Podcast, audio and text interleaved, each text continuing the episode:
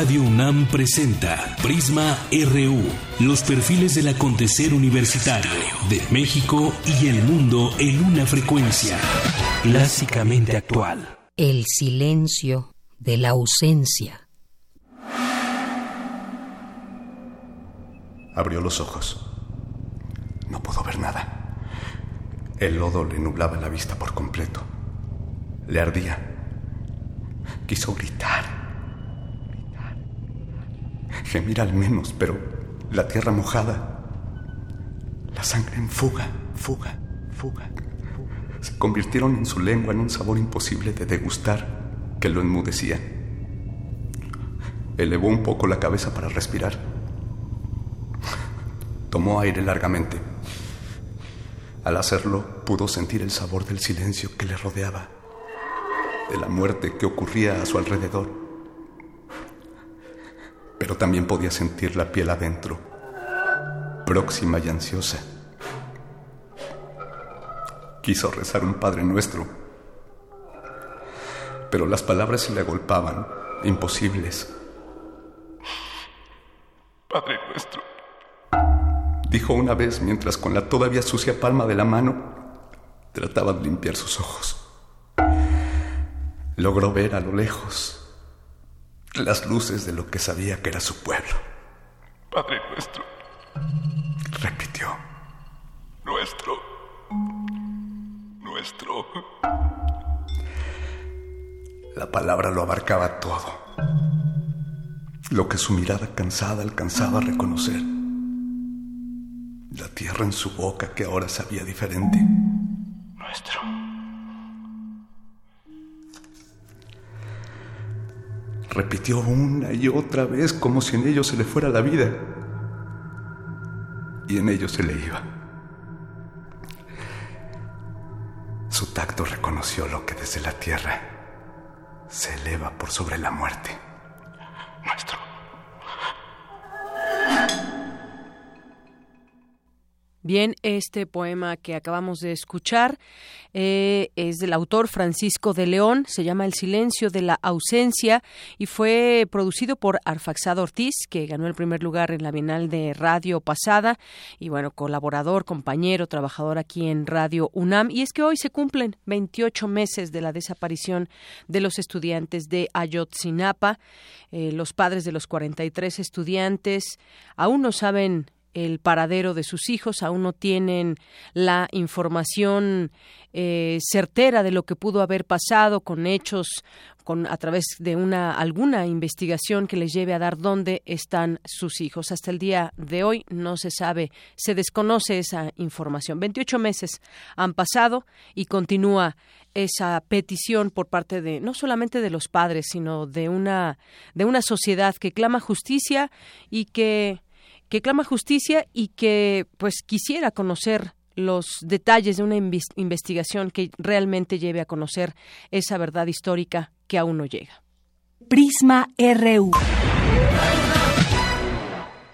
Bien, eso por una parte, pero por la otra también, pues finalmente Peña Nieto no va a reunirse con Donald Trump. Fue, fue quizás la mejor decisión tras el tuit del presidente estadounidense del día de hoy, donde dice que, pues si no van a pagar el muro, mejor a qué viene el presidente. Pero llega tarde la decisión del presidente de decidir no acudir a esta reunión, cuando el contexto nacional le gritaba desde antes eh, dignidad que, que defienda como del gobierno mexicano a los mexicanos una decisión tardía, una esperanza frustrada por lograr que Trump no solo no construya el muro, sino que México no lo pague. Peña Nieto perdió tiempo ayer en este mensaje, breve mensaje que dio por la noche, no, eh, no señaló sus intenciones de no acudir a esta reunión hasta que un tuit lo hizo cambiar. Hoy hay muchas reacciones, estaremos platicando de ello más adelante, pero sobre todo analizaremos este tema con un experto en temas internacionales. Perdió el momento eh, Peña de hacer un anuncio eficaz que nos hiciera voltearlo a ver por su oportunidad en la respuesta a Trump. Hoy no le, no le queda más que anunciar de la misma manera a través de un, tuit que no acudirá a su encuentro. Si alguien guardaba esperanzas aún de que el presidente encabezara nuestros reclamos hacia Trump, parece que no es el presidente que esperamos. El líder no se ve activo, se ve más bien alejado, se muestra dudoso su poder de convocatoria y de respuesta sobre todo. Pero hay un, un tema que también en algún momento podríamos analizar y que tiene que ver con todo lo que está sucediendo a través de Twitter, porque nunca en las eh, relaciones diplomáticas, en las relaciones internacionales, se había visto ahora lo que podríamos llamar como la política del Twitter. No eh, hubieron reuniones de trabajo el día el día de ayer entre Videgaray, el secretario de Relaciones Exteriores, el secretario de Economía, con altos funcionarios del gobierno de Donald Trump y finalmente, pues estos acuerdos a los que pudieron haber llegado parecería ser que no se no se respetan. El problema, pues además de, de el presidente y sus tardías respuestas del presidente de México, me refiero, pues el problema es que no hay con quién acordar puntos básicos y además que se respeten. El problema con Trump también es que no conoce esas reglas de la diplomacia o por lo menos es lo que está demostrando y parece como si quisiera gobernar a través de, de Twitter. Ya comentaremos más adelante, pero por lo pronto arrancamos el día de hoy con nuestro resumen. Portada RU. Hoy jueves 26 de enero del año 2017, en nuestra portada universitaria, académicos de la UNAM plantearon una resistencia civil intelectual contra las políticas del presidente de Estados Unidos, Donald Trump. Habla Alberto Vital, coordinador de Humanidades. Hasta ahora yo he visto en lo personal a Trump como un mentiroso que acusa a los demás de mentirosos, como cuando acusó de que millones de votos en contra suya habían sido manipulados, o como cuando ahora acusa a China de manipular las divisas, cuando una parte significativa de la deuda norteamericana se encuentra en manos del país asiático, porque al parecer los norteamericanos gastan más de lo que producen. Sigamos pues realizando trabajos académicos como una forma de resistencia civil que bien difundida puede tener un impacto en ciudadanos de carne y hueso. Con inflación habrá incertidumbre, bajo crecimiento y mayor volatilidad en el tipo de cambio, señaló Patricia Rodríguez López, integrante del Instituto de Investigaciones Económicas de la UNAM.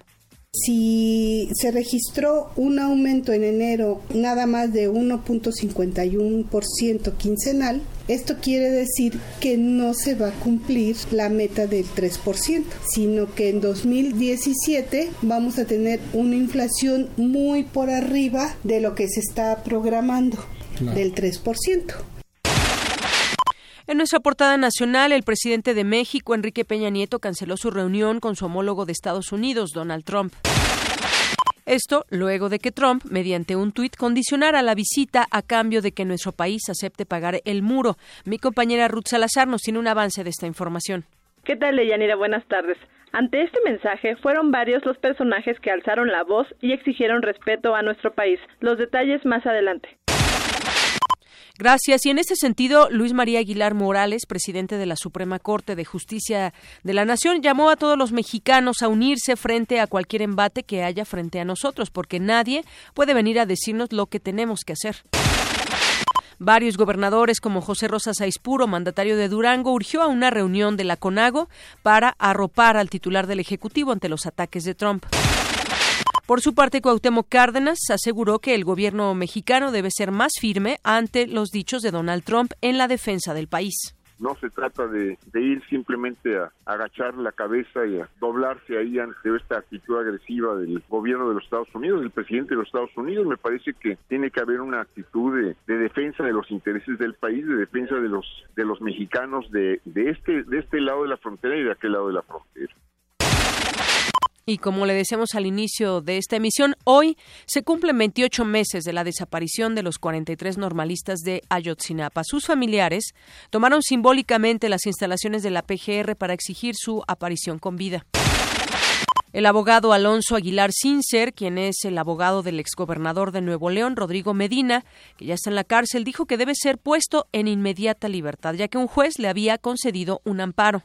En este momento, una parte del equipo de defensa está denunciando la violación de la suspensión ante el juzgado de distrito, porque de acuerdo a lo que establece la ley, lo que procede en este momento es que la juez declare violada la suspensión y tome las medidas necesarias para restituir al licenciado Medina en su libertad. De acuerdo con el equipo de la defensa de Joaquín El Chapo Guzmán, en su caso se incurrió en otra ilegalidad. Mi compañera Virginia Sánchez nos tiene un avance de esta información. ¿Qué tal, Deyanira y auditorio de Prisma RU? En entrevista telefónica, la abogada del Chapo, Silvia Delgado, explicó cuál era el estado del narcotraficante antes de su extradición a Estados Unidos. Los detalles más adelante. Gracias. El procurador de justicia de Coahuila, Homero Ramos, dio a conocer que se investiga el presunto pago de dos millones de dólares mensuales por parte del crimen organizado a Humberto Moreira Valdés, exgobernador de la entidad durante su administración. El titular del IMSS, Miquel Arriola, reporta que gracias a los ahorros en el instituto se cuenta con un superávit al cierre del año de 6.688 millones de pesos. En el 2016 no se utilizó un solo peso de déficit y aquí es donde vemos por qué. Por medidas de control del gasto. De 2015 a 2016 el IMSS ahorró en gasto corriente 7.305 millones de pesos. Es una disminución en términos reales del 2% respecto del 2015. Y si esto lo comparamos con el último superávit que se generó en el 2008, este superávit lo mejora en 50%. Y por esto el IMSS pudo sumarse con más fuerza a la protección de la economía familiar. Esta mañana, integrantes del Sindicato Mexicano de Electricistas marcharon al Monumento de la Independencia, a la Secretaría de Gobernación, en rechazo al aumento en el precio de los combustibles. En Economía y Finanzas, en nuestra portada, hoy México cayó 28 posiciones en el índice de percepción de la corrupción en el sector público.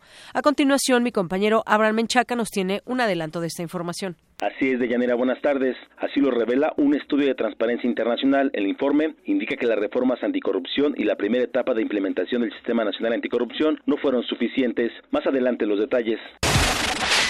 Durante 2016, el saldo de la balanza comercial de México mostró un déficit de 13.135 millones de dólares, inferior al de 14.609 millones de dólares reportado en 2015, informó el INEGI. La automotriz estadounidense Ford Motor reportó pérdidas durante el cuarto trimestre de 2016 generadas por amortizaciones tras su decisión de abandonar el proyecto de una planta en México. En el último mes de 2016 se registró una caída de 1.2% anual en las exportaciones manufactureras, incluyendo al sector automotriz. La balanza comercial arrojó un déficit por 13.135 millones de dólares. Y hoy en nuestra portada internacional, la Policía Nacional de Colombia informó que logró la captura de dos delincuentes que estaban al servicio del cártel de Sinaloa y de dos más que son parte del cártel del Golfo. El presidente ruso Vladimir Putin propuso a la industria armamentística rusa desarrollar armas robóticas capaces de cambiar de forma fundamental todo el sistema de armamentos para las Fuerzas Armadas convencionales. Unos 12 temblores entre 2 y 3.2 grados se registraron esta madrugada en el centro de Italia, donde han ocurrido más de 40.000 sismos desde el terremoto del pasado 24 de agosto, el cual causó 299 muertos. El nuevo alcalde de Sao Paulo, el empresario Joao Doria, emprendió una cruzada contra el arte urbano, un tipo de graffiti típico de la ciudad que consiste en escribir con una tipografía casi ilegible sobre muros, paredes o fachadas y más de la información que tendremos al análisis con mi compañero Eric Morales, Información Internacional. Eric, buenas tardes. Buenas tardes, Deyanira. Pues terminó la quinta cumbre de la Comunidad de Estados Latinoamericanos y Caribeños y no hubo un pronunciamiento categórico en contra de las políticas de Donald Trump. Les tendremos todos los detalles. Además, ya hubo diversas voces que se refirieron a la orden de Donald Trump de construir el muro. Esta información más adelante. Gracias, Eric. Nos vamos ahora a la información, el avance cultural con Tamara Quiroz. Tamara, buenas tardes. Deyanira, muy buenas tardes.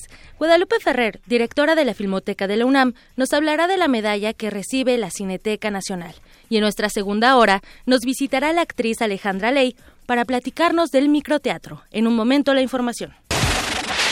Gracias y nos vamos contigo ahora, Isaí Morales, en el Zarpazo Universitario. ¿Qué tal, Deyanira? Muy buenas tardes y a todos los que nos escuchan. Hoy en el Zarpazo todo listo para el entre el, para el partido entre Pumas contra el Necaxa y el Borussia Dortmund se solidariza con México. Más adelante los detalles. Gracias, Isaí.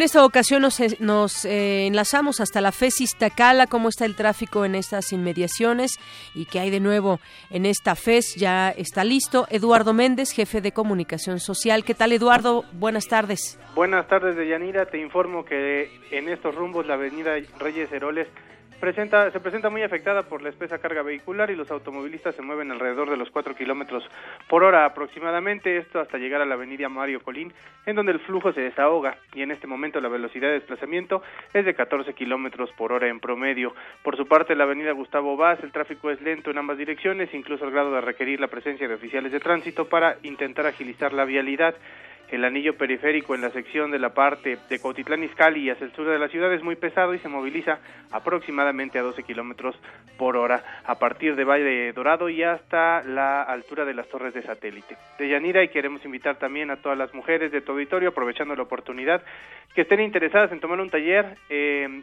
algo interesante a que nos visiten y se inscriban al curso yo conmigo o yo sin mí, que dará inicio el día 22 de febrero y que en, eh, en, la, en el que las participantes reflexionarán sobre el origen y consecuencia de la forma de interactuar, así como de relacionarse consigo mismas y con los demás, identificando tanto las actitudes como los comportamientos que les permiten reparar y dimensionar sus propias experiencias. Para mayores informes pueden comunicarse a nuestra división de extensión universitaria al teléfono 5623 1339 o al correo educación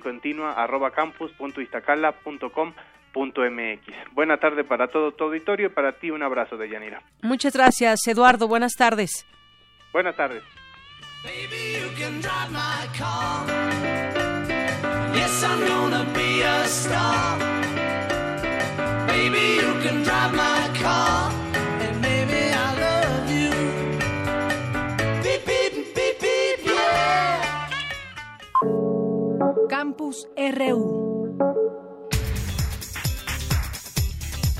Y nos sumergimos en nuestra sección de campus universitario. En el Instituto de Ingeniería de la UNAM se creó un disipador sísmico para zonas marginadas. Es mi compañera Dulce García que nos explica más de este disipador sísmico. Adelante, Dulce, buenas tardes. Deyanira, muy buenas tardes a ti y al auditorio de Prisma RU. Para evitar daños como los que provocó el sismo de 1985, el Instituto de Ingeniería de la UNAM se desarrolló un novedoso disipador sísmico a fin de proteger la estructura de las casas y los edificios. Héctor Guerrera Bobadilla, investigador del Instituto de Ingeniería de la UNAM, informó que ya existen otros disipadores, aunque enfatizó, el de la UNAM tiene ventaja de estar enfocado a zonas marginadas y por tanto ser de bajo costo. ¿Cuál es la ventaja de usar los disipadores sísmicos? Bueno, pues la ventaja es que concentramos el daño en ellos y nos funcionan como lo que es un fusible, es decir, como en nuestras casas que tenemos los fusibles eléctricos, que cuando hay una descarga se daña el fusible y evite daños en nuestra instalación. Nos interesa mucho hacer disipadores de bajo costo porque actualmente hay muchas patentes y muchos dispositivos en el mercado que digamos los grandes desarrolladores lo pueden pagar. Entonces queremos que esta tecnología esté disponible o haya versiones disponibles pues para las zonas que son marginadas que no tienen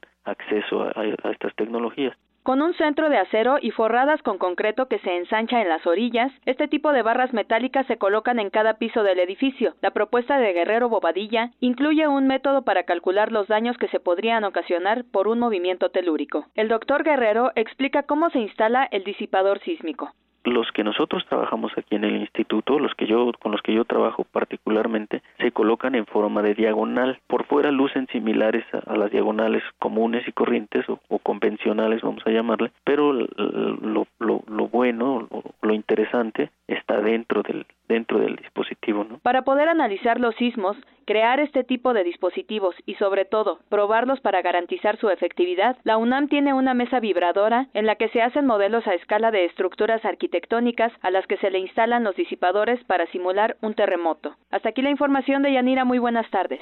Gracias, Dulce. Buenas tardes. Nos vamos ahora con Cindy Pérez. Los adolescentes en nuestro país están expuestos a la depresión, así lo señalan en la Facultad de Psicología de la UNAM. Adelante, Cindy. Buenas tardes, de Yanira y Auditorio de Prisma RU. La depresión es una enfermedad frecuente que se ha incrementado en los últimos años. Según la Organización Mundial de la Salud, este trastorno es la principal causa de discapacidad en niños y adolescentes entre 10 y 19 años. En nuestro país, se calcula que más de un 28.9% de adolescentes han enfrentado esta situación. De acuerdo con Emilia Lucio Maqueo, académica de la Facultad de Psicología de la UNAM, existen muchos factores que pueden desencadenar el padecimiento. Puede haber factores biológicos. Eh, por eso, en algunos casos, los medicamentos pueden ayudar a mejorar esta situación. ¿Cuáles eh, pueden ser algunos de los factores biológicos? Bueno, pues que no eh, produzca suficiente dopamina y serotonina y por eso se hacen ciertos análisis. Los factores sociales pueden ser el, el ambiente en el que vive el adolescente, un ambiente de desesperanza, de, de muchas limitaciones o un ambiente de maltrato. Los personales pueden ser, bueno, que haya sufrido abuso sexual, que haya muchos conflictos en su familia, que él sea, por ejemplo, muy perfeccionista. La universitaria indicó que los adolescentes presentan ciertas conductas originadas por los cambios propios de la edad, sin embargo, existen algunas que se presentan de forma drástica, las cuales pueden indicar algún grado de depresión. Una manifestación puede ser que cambias su ritmo de sueño, ¿no? Que duerme demasiado. Entonces los papás dicen, es que es muy flojo. Otra manifestación puede ser que deje de comer o que coma mucho. Otra manifestación puede ser que esté agresivo y que era alguien que antes se llevaba bien con los demás y ahora esté rebelde y que no esté muy irritable, no acepte lo que pasa. Si es algo que no se puede manejar, sí llevarlo con un especialista de Yanira, ante los hechos recientes, la investigadora Emilia Lucio advirtió que la comunicación con los adolescentes debe ser constante. Hasta aquí el reporte. Muy buenas tardes. Gracias, Cindy. Buenas tardes. Más adelante les platicaremos también de la violencia escolar, datos que surgen de la Escuela Nacional de Trabajo Social. Pero por lo pronto me voy ahora con mi compañero Antonio Quijano, porque ya el jurista universitario Diego Valadez se pronunció respecto a la cancelación del viaje del presidente Enrique Peña Nieto a Washington, esa, esa eh, cancelación que anunció, anunció hace unas horas a través de Twitter. Adelante, Toño. Buenas tardes. Buenas tardes, Deyanira, al auditorio de Prisma RU. Si no resolvemos el problema del sistema presidencial en México, seguiremos en condiciones de extrema debilidad ante personajes como Donald Trump, afirmó el doctor Diego Valadez al participar en la mesa Organización del Poder en, en el marco del coloquio México necesita o no de una nueva constitución. Escuchemos. Si no resolvemos el problema del sistema presidencial, vamos a estar en condiciones de extrema debilidad, que es lo que estamos viendo. Y por eso ya el presidente de México ni siquiera tiene que decir que no va a Washington, porque ya en Washington le dijeron no vengas. ¿Y qué ocurre? Que lo ven débil. Si se hubiera hecho lo que los miembros de esta mesa, aquí sí los cuatro, si se hubiera hecho una coalición de gobierno, y el gobierno contara con el apoyo político construido de manera eficaz mediante acuerdos en el Congreso, el trato de Estados Unidos para México sería distinto. Están tratando así a un país que saben vulnerable en lo económico, pero fundamentalmente están tratando así a un gobierno que saben débil en lo político. Y por tanto, si queremos ser interlocutores del imperio, pues no vamos a construir armadas como las de ellos, pero sí podemos construir gobiernos como los suyos. Que se sepa que el gobierno mexicano sí habla por todos los mexicanos. Al hablar sobre las deficiencias del sistema presidencial en México, el investigador emérito de la UNAM dijo que los graves problemas que afectan al país no han recibido una respuesta constitucional. Escuchemos. Porque hay un problema grave del país que se llama inequidad social. Hay otro problema grave del país que se llama corrupción hay otro problema grave del país que se llama violencia. Ahora hay otro problema grave del país que se llama Trump. Bueno, todos tienen que ver con nuestro régimen de gobierno y para todos esos problemas hay respuestas constitucionales. Y no haberlas dado ocasiona que estemos en una de las circunstancias más precarias que se registran en nuestra vida como nación independiente. No estoy siendo excesivo, no creo estar incurriendo en hipérbole al decir que las condiciones en las que vive hoy el México, México en proporción a las características del país, son mucho más graves de las que se vivieron hace 100 años o hace 200 años. De Yanira, finalmente, el también académico del Instituto de Investigaciones Jurídicas de la UNAM, dijo que sufrimos la patología del poder presidencial tanto en México como en Estados Unidos. De Yanira, hasta aquí mi reporte. Buenas tardes. Gracias, Toño. Buenas tardes. Buenas tardes la patología del, del, poder presidencial. Pues sí, mm, interesantes reflexiones que se han hecho en el marco de este coloquio. México necesita una nueva o no una nueva constitución. Si no resolvemos el problema del sistema presidencial, seguiremos con esa debilidad, decía el, eh, el jurista Diego Baladés. Y además, eh, pues, ¿qué sucede con el Congreso también aquí en México? ¿Qué sucede con esa unión que debe haber pues de, de los poderes y que realmente se representa a través del presidente la voz de los mexicanos? Ante eh, en esta postura que debe tener ante una persona como Donald Trump que es hoy el presidente de los Estados Unidos. Bueno, y nos vamos de aquí a hasta nos enlazamos hasta Arizona. Eh, ya tengo en la línea telefónica a Elías Bermúdez, presidente y fundador de Migrantes Sin Fronteras desde Arizona, Estados Unidos. ¿Qué tal, Elías? Buenas tardes. Eh, muy buenas tardes, Denida. Muchas gracias por invitarme a tu programa. Bueno, yo quisiera platicar con usted un tema sin duda muy delicado, porque ayer cuando escuchábamos que se firmaron estos decretos que tienen que ver con la construcción del muro en la frontera entre Estados Unidos y México, pues también en este marco se habló, ayer lo dijo Donald Trump, pues se negarán fondos a ciudades santuarios, estas ciudades que apoyan en no ofrecer datos a, las autoridades sobre los inmigrantes para que puedan ser eh, deportados o puedan eh, tener problemas en su estadía eh, allá. ¿Cómo ven eh, de entrada esta pues amenaza, esta, este señalamiento que hace Donald Trump? ¿Cómo protegerse? Mira, Danida, ahorita nuestra recomendación para toda nuestra gente que está acá en todo lo largo de la Unión Americana es decirle lo mismo que le decíamos cuando estábamos peleando con Arpaio. Este señor agarró estas ideas de hacerse popular en las espaldas de los pobres indocumentados, como lo hizo Arpaio. Está siguiendo el librito de Arpaio, pero ahora es a nivel nacional. No hay que movernos, no hay que perturbarnos, es imposible pedírselos, pero no hay que perturbarnos y hay que saber nuestro derecho. Aquí en los Estados Unidos, la persona tiene el derecho de permanecer callado si se le arresta, si se le detiene. Recordemos que la la implementación o la ejecución de la ley migratoria.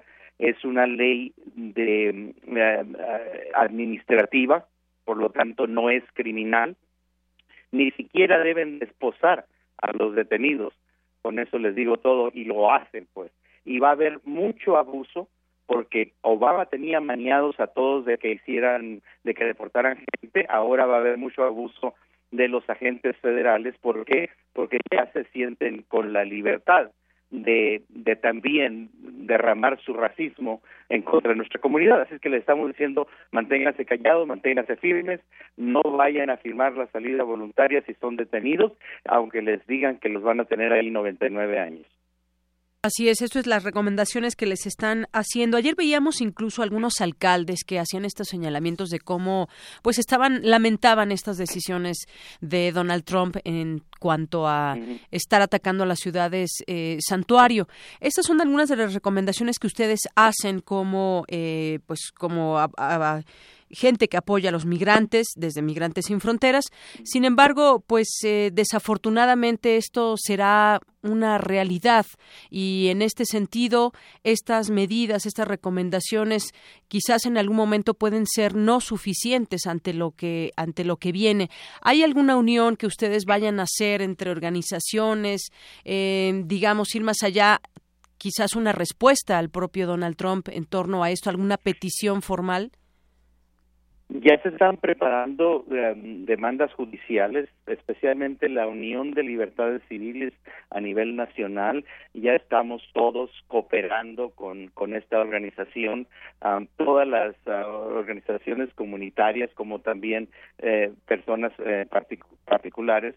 Estamos donando dinero precisamente para la demanda que se va a hacer global a nivel nacional en cuanto empiece a haber personas afectadas. pero también le decimos a las personas que si usted está, por ejemplo, aquí en Phoenix el día de hoy anunció una iglesia muy grande americana que sus sus puertas están abiertas para ofrecer santuario. Entonces, las, los, los emigrantes tienen que entrar a las iglesias. Lo mismo los alcaldes dijeron ayer que sus ah, palacios municipales pueden servir de santuario. Así de que ahí pueden llegar, alguien se puede amparar, por ejemplo, si, si, si se ve que, está, que lo están correteando o algo, váyase a una iglesia, métase dentro de la iglesia y esa sería una salvación. Pero de que estamos viviendo tiempos difíciles, los, los estamos viviendo. Así es. Bueno, pues entonces es a la manera como se preparan puede hacer incluso estas demandas que nos platica. Pues yo le agradezco mucho a Elías Bermúdez que comparta con nosotros esta pues esta visión acerca de lo que de lo que puede venir en esta era de Trump y sobre todo ya cuando ha firmado estas eh, o ha señalado que quitará estos fondos federales a la ciudad de Santuario. Así es. Muchas gracias. Muchas gracias, Deyanira. Hasta luego. Buenas, tardes. Elías Bermúdez, presidente y fundador de Migrantes Sin Fronteras desde Arizona, Estados Estados Unidos. Y es que, pues, en estos lugares de Estados Unidos se da la bienvenida a los migrantes, el trato para ellos es menos discriminatorio y los sitios donde trabajan eh, los protegen, no denunciándolos a las autoridades. Así son las ciudades santuario que son consideradas como amigables con los migrantes y durante la campaña de Donald Trump, no solamente ahora, pues dijo que deportaría millones de, de inmigrantes y negaría fondos federales a estas ciudades que se rehusan a cooperar con las autoridades migratorias. Vamos a nuestra siguiente información con Ruth Salazar. Desde el día de ayer, las declaraciones de Donald Trump han tenido diversos matices que han generado tensión con el gobierno mexicano, a pesar de que los secretarios de Hacienda y Economía, Luis Videgaray, el Defonso Guajardo, se encuentran todavía en la Unión Americana. Ruth Salazar nos tiene todos los detalles. Adelante. ¿Qué tal, Deyanira? Buenas tardes. Esta mañana, vía Twitter, el presidente de México, Enrique Peña Nieto, informó que canceló su visita a la Casa Blanca programada para el próximo martes 31 de enero. Esto en correspondencia al mensaje que envió previamente por la misma red social su homólogo Donald Trump quien condicionaba la visita a cambio de que nuestro país acepte pagar el muro fronterizo que ya autorizó construir. Ayer Trump firmó dos órdenes ejecutivas la primera para comenzar la construcción de un muro en su frontera sur y la segunda para combatir la inmigración ilegal con la reducción de fondos federales a las llamadas ciudades santuario. También ordenó a su secretario de Seguridad Interior, John Kelly, comenzar la expulsión de migrantes con antecedentes penales, a quienes denominó los malos, y anunció la contratación de 5.000 agentes de la patrulla fronteriza para reforzar la vigilancia. Va a ser una construcción inmediata del muro. Vamos a sacar a los malos, a los criminales, a los drogadictos, a los que venden drogas, a las gangas, a los líderes de los cárteles. Mientras no puedan estar aquí dentro, el juego se acaba. Los vamos a sacar y los vamos a sacar rápido. Anoche, Peña Nieto reiteró que México no pagará el muro e informó que reforzará la defensa legal de los connacionales mediante los consulados. México no cree en los muros. Lo he dicho una y otra vez. México no pagará ningún muro. Los 50 consulados de México en los Estados Unidos se convertirán en auténticas defensorías de los derechos de los migrantes. La defensa de los migrantes por medio de los consulados ya había sido propuesta por el líder nacional de Morena, Andrés Manuel López Obrador, en su plan de 10 acciones para enfrentar las amenazas de Trump contra los mexicanos. Ayer incluso el opositor recomendó al Ejecutivo Federal presentar ante la ONU una demanda contra Trump por la violación de derechos humanos. Para que se presente una demanda ante la ONU de manera inmediata por violación de derechos humanos y por discriminación racial eh, contra el gobierno de Estados Unidos. Por su parte, el ex candidato presidencial Cuauhtémoc Cárdenas afirmó que el gobierno mexicano debe ser más firme ante los dichos del presidente estadounidense en la defensa del país. Ante el anuncio de Peña, el portavoz de la Casa Blanca sean Spicer, declaró que la administración Trump buscará una fecha para programar una reunión en el futuro y que mantendrán las líneas de comunicación abiertas. Hace unos minutos, Donald Trump ofreció una conferencia de prensa en donde reiteró que Estados Unidos no pagará el muro. He dicho en muchas ocasiones que el pueblo estadounidense no pagará ese muro y lo he dejado en claro al gobierno de México. Esta gente no está en nuestra categoría. Ustedes creen que es un grupo distinto. Con este fin, el presidente de México dijo, hemos acordado cancelar nuestro encuentro acordado para la próxima semana. Y México tratará justamente a Estados Unidos y quiere ir por otra ruta. No tenemos otra opción. Deyanira, cabe destacar que todos los diplomáticos de alto rango del Departamento de Estado de Estados Unidos, así como el jefe de la patrulla fronteriza, Mark Morgan, renunciaron como medida de protesta. Hasta aquí el reporte de Yanira. Buenas tardes. Ya me gritaron mil veces que me regrese a mi tierra, porque aquí no que pollo.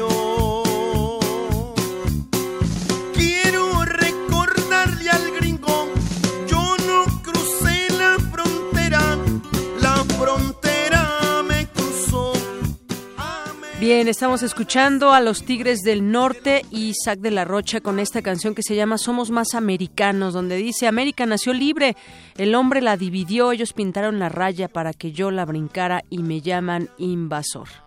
Que yo la brincara y me llaman invasor.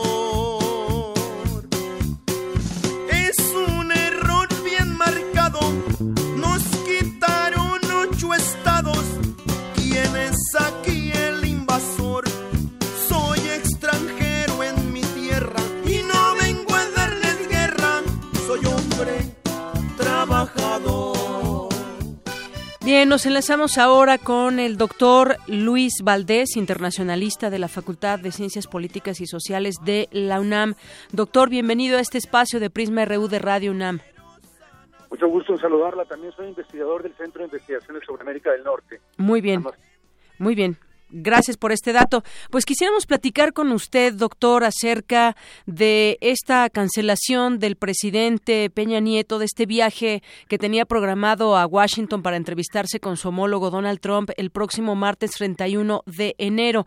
Finalmente dice, no voy, después de que eh, emitiera un tuit eh, hoy el presidente Donald Trump diciendo que si no vamos a pagar el muro, pues mejor no, no tendría caso que el presidente asistiera a esta reunión pero hace unos momentos también eh, se da a conocer que pues piden que se reprograme para otra ocasión esta reunión. ¿Cómo ve usted desde su análisis?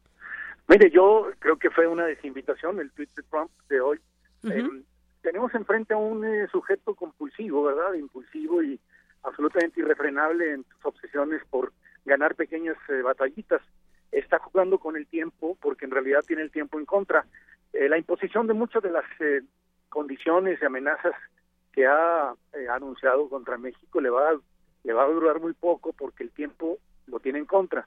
El 35% de aranceles que está tratando de imponer no le va a ser posible tan pronto empiecen a México a recurrir a las instancias como la OMC y demás. Entonces, eh, yo creo que ahí, de entrada, México cometió, eh, ha cometido varios errores, pero en esta ocasión me parece que fue un acierto decir no hija.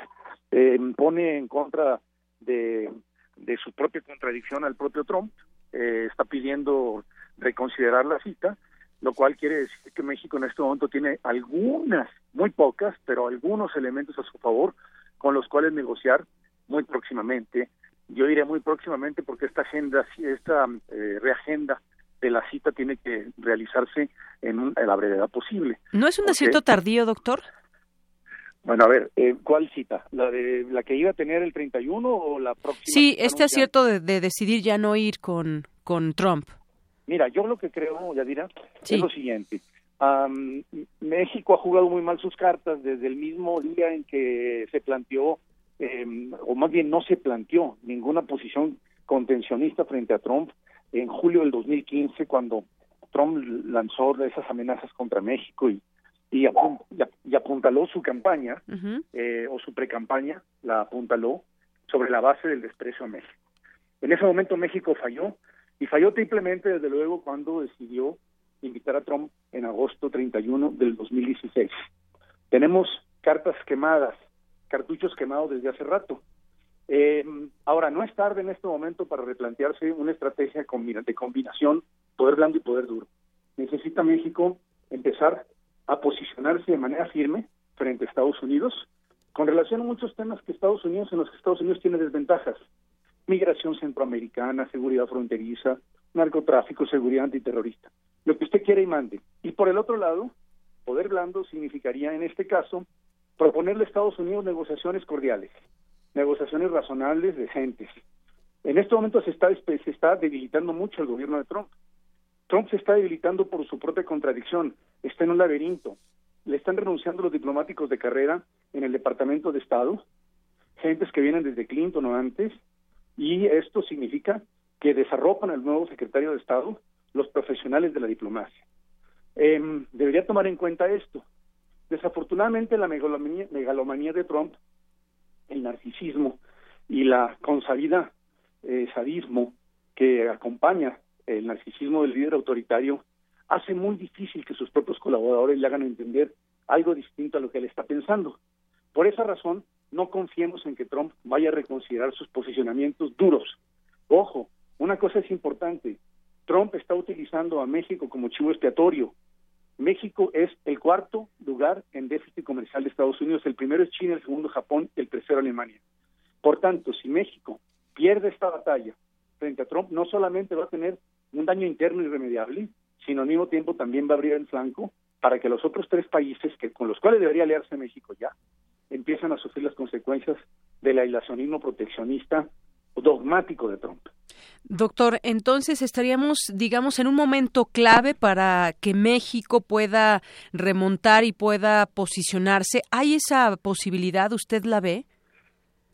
a México creo que no tiene el músculo que tiene Alemania, por esa razón está siendo la víctima inicial, también por su cercanía, también por el hecho, desde luego, de que tenemos una población mexicana que también ha sido utilizada como chivo expiatorio para ganar votos, etcétera. Entonces, em, eh, esa debilidad México la tiene que, que aceptar primero, pero segundo también reconocer cuáles son sus fortalezas. Por ejemplo, el señor Peña Nieto, presidente de México, cancela su visita, su viaje a CELAC, a Dominicana, en aras de poder preparar su viaje a Washington. las alianzas con Centroamérica y América Latina en general son importantísimas. México podría lograr un pronunciamiento frente a Trump, eh, una alianza con México para contener los daños e incluso hacer un decálogo de acciones muy específicas, los centroamericanos particularmente y los caribeños, que sufren y van a sufrir además el guantazo de Trump también de manera indirecta y también directa muy pronto, podrían armar un frente común. Esa es una opción que México puede jugar. La otra opción que México puede jugar es la opción China. México tendría que pensar no dentro del marco del TPP, porque eso ya en este momento es inviable en eh, las circunstancias actuales, pero sí con otros aliados asiáticos con los cuales puede diversificar sus relaciones comerciales. México puede recurrir a la OMC, el 35% de aranceles no se puede imponer unilateralmente, es el 1.9 para eh, algunas exportaciones. Está actuando unilateralmente, Canadá ya se intimidó, desafortunadamente recula en su relación con México. Eso es una mala noticia, pero de todas maneras el Telecán y la normatividad del mismo se tiene que respetar. Recuerden ustedes que son seis meses de anuncio.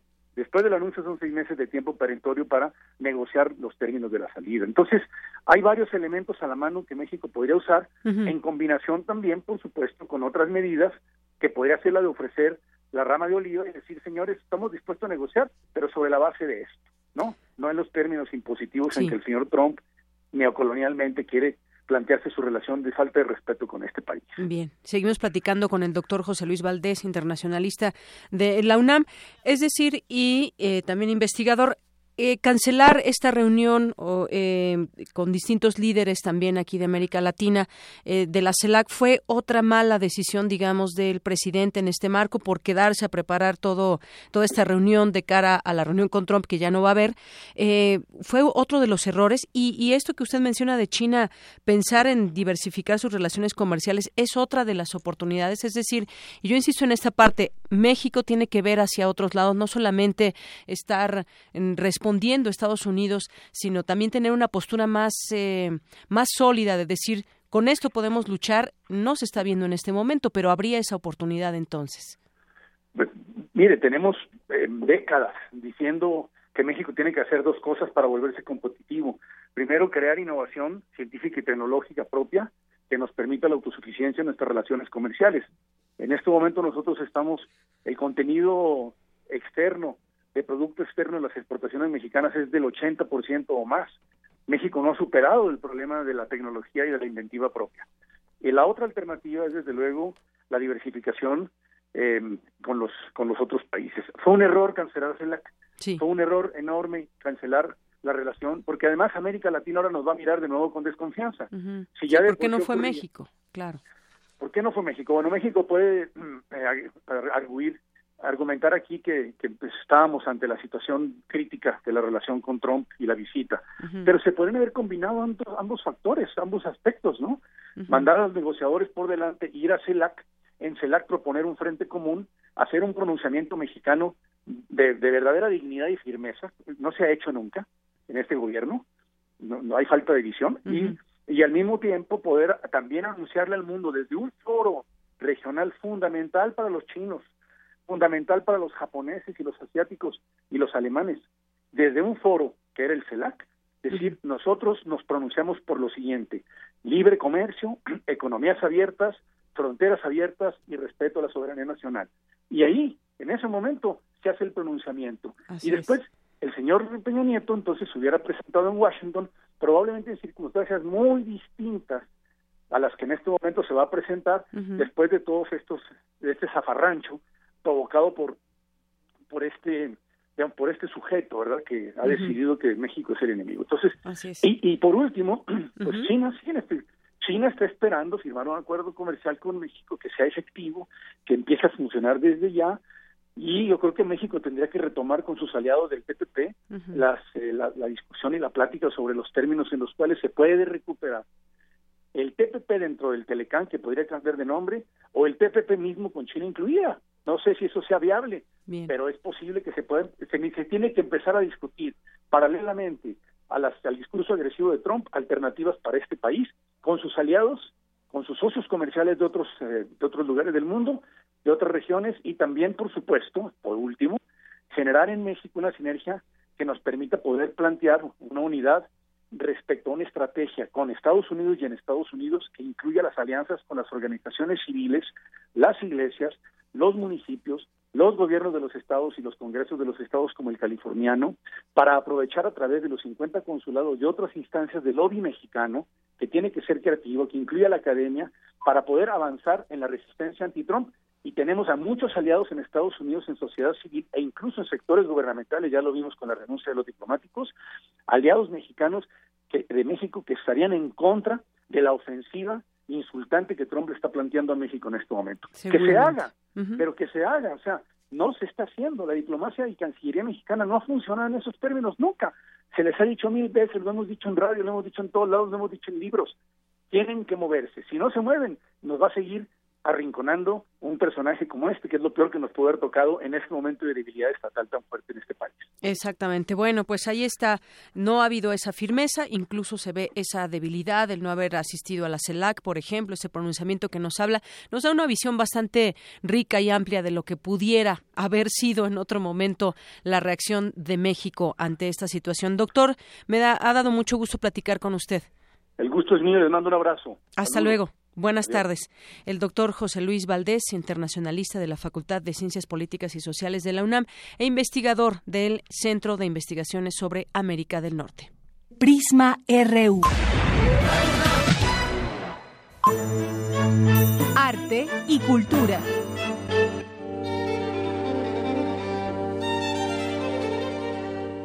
Un día como hoy, pero de 1848, nació Justo Sierra escritor, historiador, político, periodista y fundador de la Universidad Nacional Autónoma de México.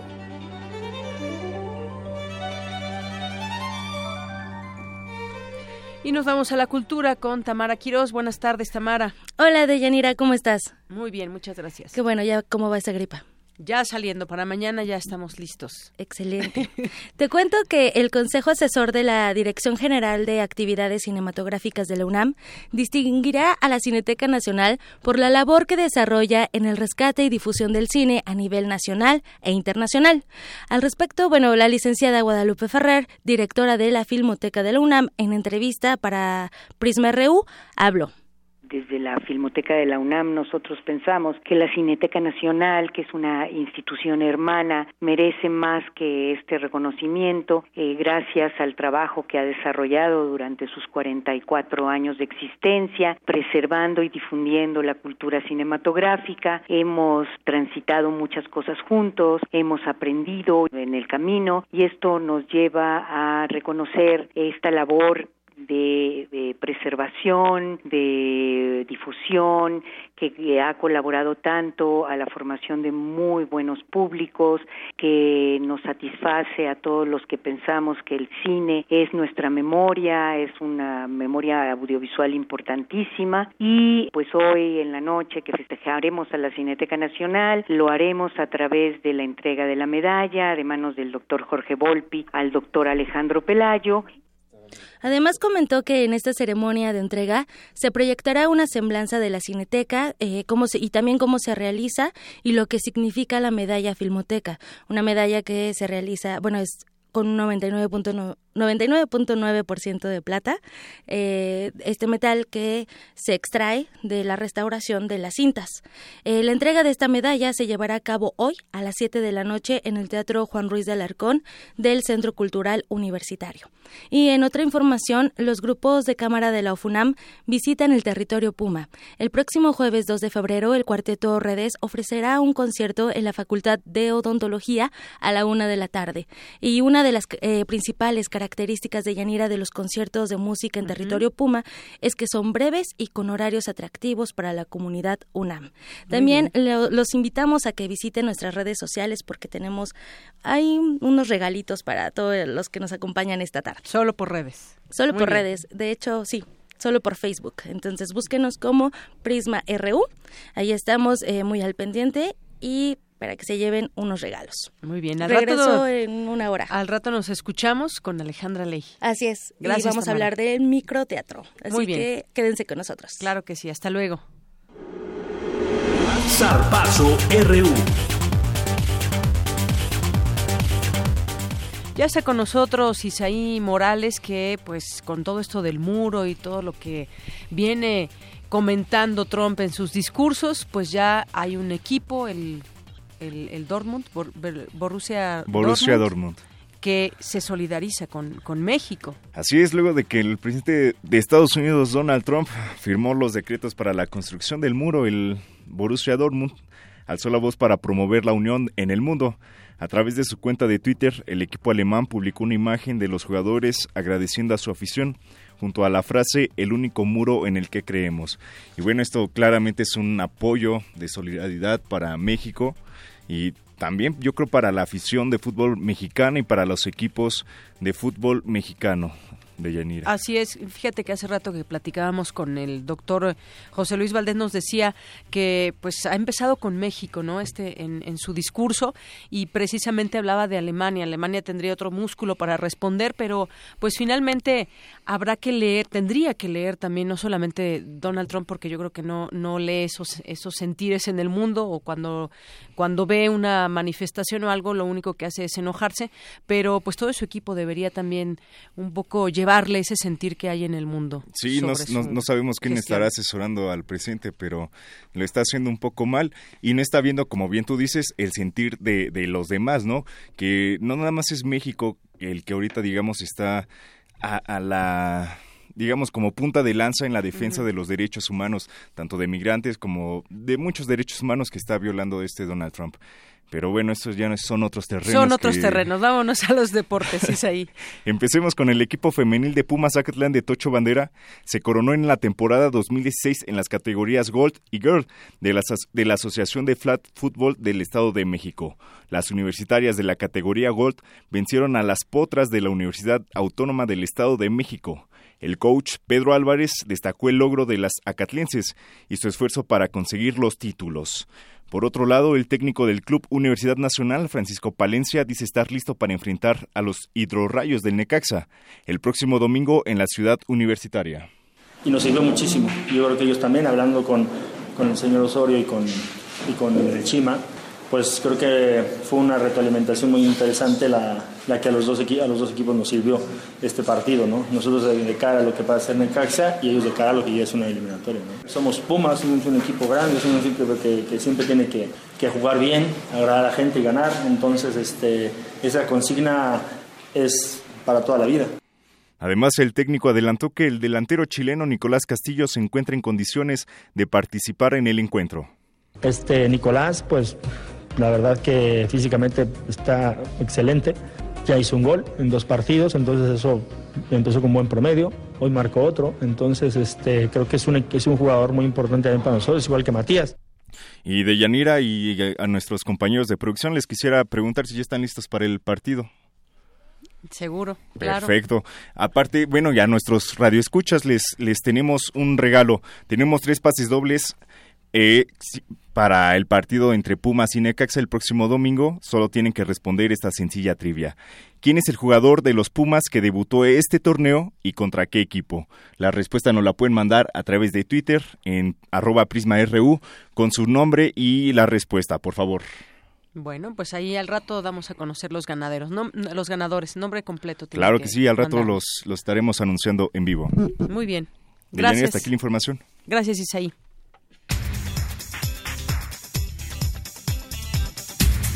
Nos vamos ahora con un resumen de esta primera hora de Prisma RU con Ruth Salazar. Ruth, buenas tardes. Gracias, Deyanira. Buenas tardes a ti y a nuestro auditorio. Este es el resumen. En entrevista para Prisma RU, hablamos con Elías Bermúdez, presidente y fundador de Migrantes Sin Fronteras, desde Arizona, Estados Unidos, quien, de acuerdo a su experiencia, prevé que en el gobierno de Donald Trump aumentarán los abusos a los migrantes sin documentos. Aquí en los Estados Unidos, la persona tiene el derecho de permanecer callado si se le arresta, si se le detiene, y va a haber mucho abuso porque Obama tenía maniados a todos de que hicieran, de que deportaran gente, ahora va a haber mucho abuso de los agentes federales, ¿por qué? Porque ya se sienten con la libertad de también derramar su racismo en contra de nuestra comunidad, así que le estamos diciendo manténganse callados, manténganse firmes, no vayan a firmar la salida voluntaria si son detenidos, aunque les digan que los van a tener ahí 99 años. Por su parte, el doctor José Luis Valdés Ugalde, investigador del Centro de Investigaciones sobre América del Norte de la UNAM, aseguró que la cancelación del presidente de México para acudir a la Casa Blanca es un acierto. México ha jugado muy mal sus cartas desde el mismo día en que se planteó, em, o más bien no se planteó ninguna posición contencionista frente a Trump en julio del 2015 cuando Trump lanzó esas amenazas contra México y, y, apuntaló su campaña eh, o su precampaña, la apuntaló sobre la base del desprecio a México. En ese momento México falló y falló triplemente desde luego cuando decidió invitar a Trump en agosto 31 del 2016. Tenemos cartas quemadas, cartuchos quemados desde hace rato. Quédense con nosotros. En la segunda hora de Prisma RU hablaremos con el doctor Darío Rivera Vargas, especialista en, riesgos naturales de la FES Acatlán, sobre el agrietamiento en el canal de Xochimilco. Hasta aquí el resumen de Yanira. Buenas tardes. Gracias, Ruth. Muy buenas tardes. Prisma RU.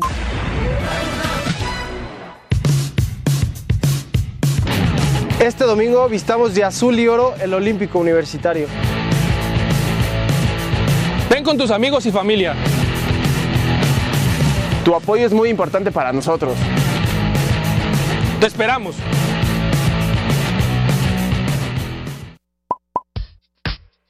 Queremos conocer tu opinión. Síguenos en Twitter como arroba PrismaRU. Para nosotros, tu opinión es muy importante. Síguenos en Facebook como PrismaRU. La noche es para la resistencia. Los viernes para celebrar la vida. ¿Cómo empiezas el fin de semana?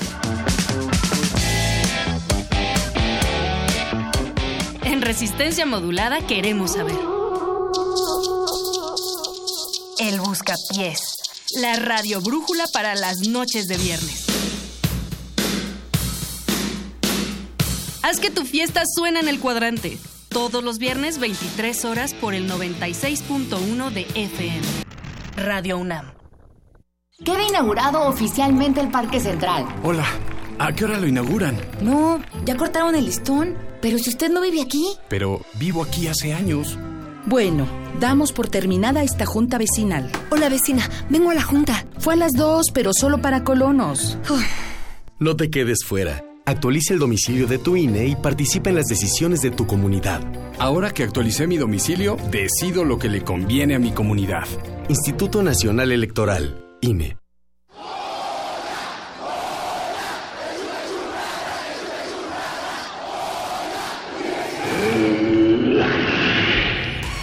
¿Te identificaste? Identifícate con Fundación UNAM y ayuda a becar a miles de alumnos universitarios. Súmate 5340-0904 o en www.funam.mx. Contigo hacemos posible lo imposible.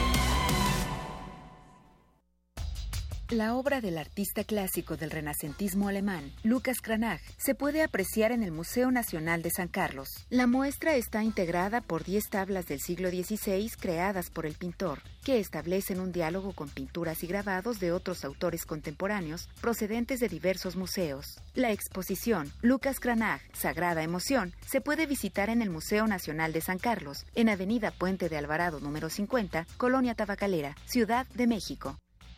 Violeta Parra cantó para sobrevivir. Tejió versos con arpa y letra. Cultivó las raíces del continente. Gracias a Violeta que nos dio tanto. Memorias de la cantautora chilena en voz de familiares y amigos a 50 años de su partida. Del 30 de enero al 5 de febrero a las 11 horas por el 96.1 de FM y a las 19 horas por el 860 de amplitud modulada. Radio UNAM. Prisma RU. Un programa con visión universitaria para el mundo. Este domingo vistamos de azul y oro el Olímpico Universitario. Ven con tus amigos y familia. Tu apoyo es muy importante para nosotros. Te esperamos. Para nosotros, tu opinión es muy importante. Síguenos en Facebook como Prisma RU. Bien, y continuamos aquí en Prisma RU, las 2 de la tarde con 5 minutos, y agradecemos a quienes nos siguen a través de redes sociales. Saludos a Francisco Flores, que diariamente nos escribe a través de Facebook. También en Facebook, Aníbal Ortiz Luna, Mark Segers, Mariana Morales, y en Twitter, Megan Navi, Connie Valadez, Armando Aguirre, a nuestros nuevos seguidores también, Marcos Mon 250485, a Mundo Bit, a Ivette Casteo. Muchas gracias por seguir con nosotros también en redes sociales. Y hace unos momentos que platicábamos sobre el tema Trump y el tema eh, Peña, Nieto, el presidente que decide eh, ya no ir a esta reunión con Donald Trump. Dice el señor Rivas a través de Twitter, Peña, el que cayó cuando no debe callar o el que calla cuando no debe callar y habla cuando no debe de hablar. Bueno, pues aquí ahora estamos ante una pregunta, ¿tiene o no una oportunidad histórica el presidente para fijar una postura mucho más firme de la que ha tenido, mucho más eh, informada y sobre todo mucho más estratégica? ¿Será un buen momento para el presidente que pueda remontar o de plano seguirá en esa debilidad que hasta el día de hoy ha mostrado y con esas eh, cartas que ha jugado mal, según los distintos expertos aquí, internacionalistas que hemos tenido oportunidad de platicar con ellos. Pero ha habido otras voces. Cuauhtémoc Cárdenas, hay que recordarlo, le dijo que no fuera. Es una opinión que él emitió en el marco de esta inminente reunión que ya se había anunciado. Dijo también que pues no le convenía a México que fuera el presidente a los Estados Unidos. Hoy la realidad pues le da le da esa razón al ingeniero. También eh, pues mantiene Peño la decisión de consultar Peña, la decisión de consultar al Senado, a la CONAGO, también a la Conferencia Nacional de Gobernadores sobre el diálogo con Trump. Quizás el momento, y lo dejo así como pregunta, quizás el momento de unir fuerzas entre los distintos poderes y sobre todo pues hacer una, una verdadera unión que se note y que englobe el sentir mexicano que no se ha visto eh, últimamente hasta que ya prácticamente obliga Donald Trump a que México diga, mm, a que Peña Nieto diga que no va a esta reunión. Ya incluso el Congreso de Estados Unidos define el costo aproximado del muro que pretende edificar Trump. Los líderes republicanos en el Congreso, Paul Ryan de la Cámara de Representantes y Mitch eh, McConnell del Senado, ya cifraron hoy el costo estimado del muro fronterizo con México, impulsado por el presidente Donald Trump, entre 12 mil y 15 mil millones de dólares. Ya tendremos oportunidad de platicar más ampliamente sobre este tema. López Obrador, que le pide ir a la ONU por estar violando los derechos humanos y el racismo, además también que es racista esta pretensión. El dólar que ha repuntado hasta en 21.65 pesos a raíz de lo que ha sucedido en las últimas horas. Y bueno, de aquí nos vamos con información universitaria.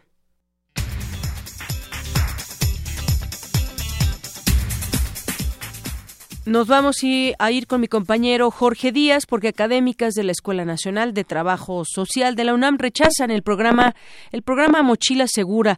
Cuéntanos Jorge, buenas tardes. ¿Cómo estás, Deyanira? Buenas tardes. Pues eh, dicen que la violencia escolar en México es reflejo de la descomposición del tejido social que ha trasminado las escuelas y se puede agravar con el paso del tiempo. Ante el problema, la Escuela Nacional de Trabajo Social de la UNAM llega, lleva a cabo el seminario universitario interdisciplinario sobre violencia escolar. La doctora Nelia Tellopeón, académica de esta entidad de la UNAM, dijo que se le hizo saber al gobierno de la Ciudad de México el rechazo al programa de mochila segura que atenta contra los derechos de los jóvenes y de los niños. Escuchemos. Me opongo y protesto enérgicamente a la presencia de los policías en las escuelas revisando las, las mochilas de los niños. Si ya la revisión de la mochila es cuestionable, con la presencia de policías es realmente tratar a los niños como presuntos delincuentes. Son niños, no tienen más de 15 años, hay solo un 2% en secundaria que tienen más de 15 años. La doctora Tello Peón señaló que el problema de la violencia escolar debe estudiarse de forma integral. Esto es donde se incluye a los padres de familia, a los profesores y a las autoridades, sin dejar de lado a los policías que deben intervenir solamente en los alrededores de los planteles y no de forma directa con los menores de edad. Se trata de una responsabilidad compartida y no se deben ver los eventos de violencia como un escándalo y a través de la academia educar a todos los actores en la educación, dijo la profesora Adriana Ornelas, también de la Escuela Nacional de Trabajo Social de la UNAM, quien se refirió a la descomposición social principalmente en las grandes urbes. Escuchemos. Hay una crisis generalizada, bueno, pues es que creo que eso sí, ya, ya no hay ni cómo decir que no. Lo malo es que no solo es generalizada, sino permanente, ¿no? Pero yo quisiera referirme a que nosotros lo que hemos venido también estudiando es la crisis social, ¿no? Este desquebrajamiento del tejido social que significa el estar juntos. Y la violencia justo incide en esa parte, en las maneras en las que estamos junto con el otro. Entonces, eh, sí creería que hay una, una crisis social importante en la que tendríamos que estar poniendo mayor atención.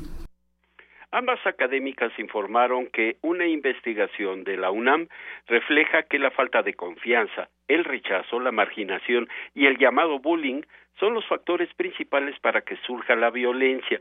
Lamentaron también que en los pasados cuatro sexenios se había trabajado con las autoridades tanto federales como locales en la prevención, hasta que el año pasado el rubro de la prevención desapareció del presupuesto parte de esta conferencia de prensa que se ofreció hoy allá en la Escuela Nacional de Trabajo Social de la UNAM de Yanira.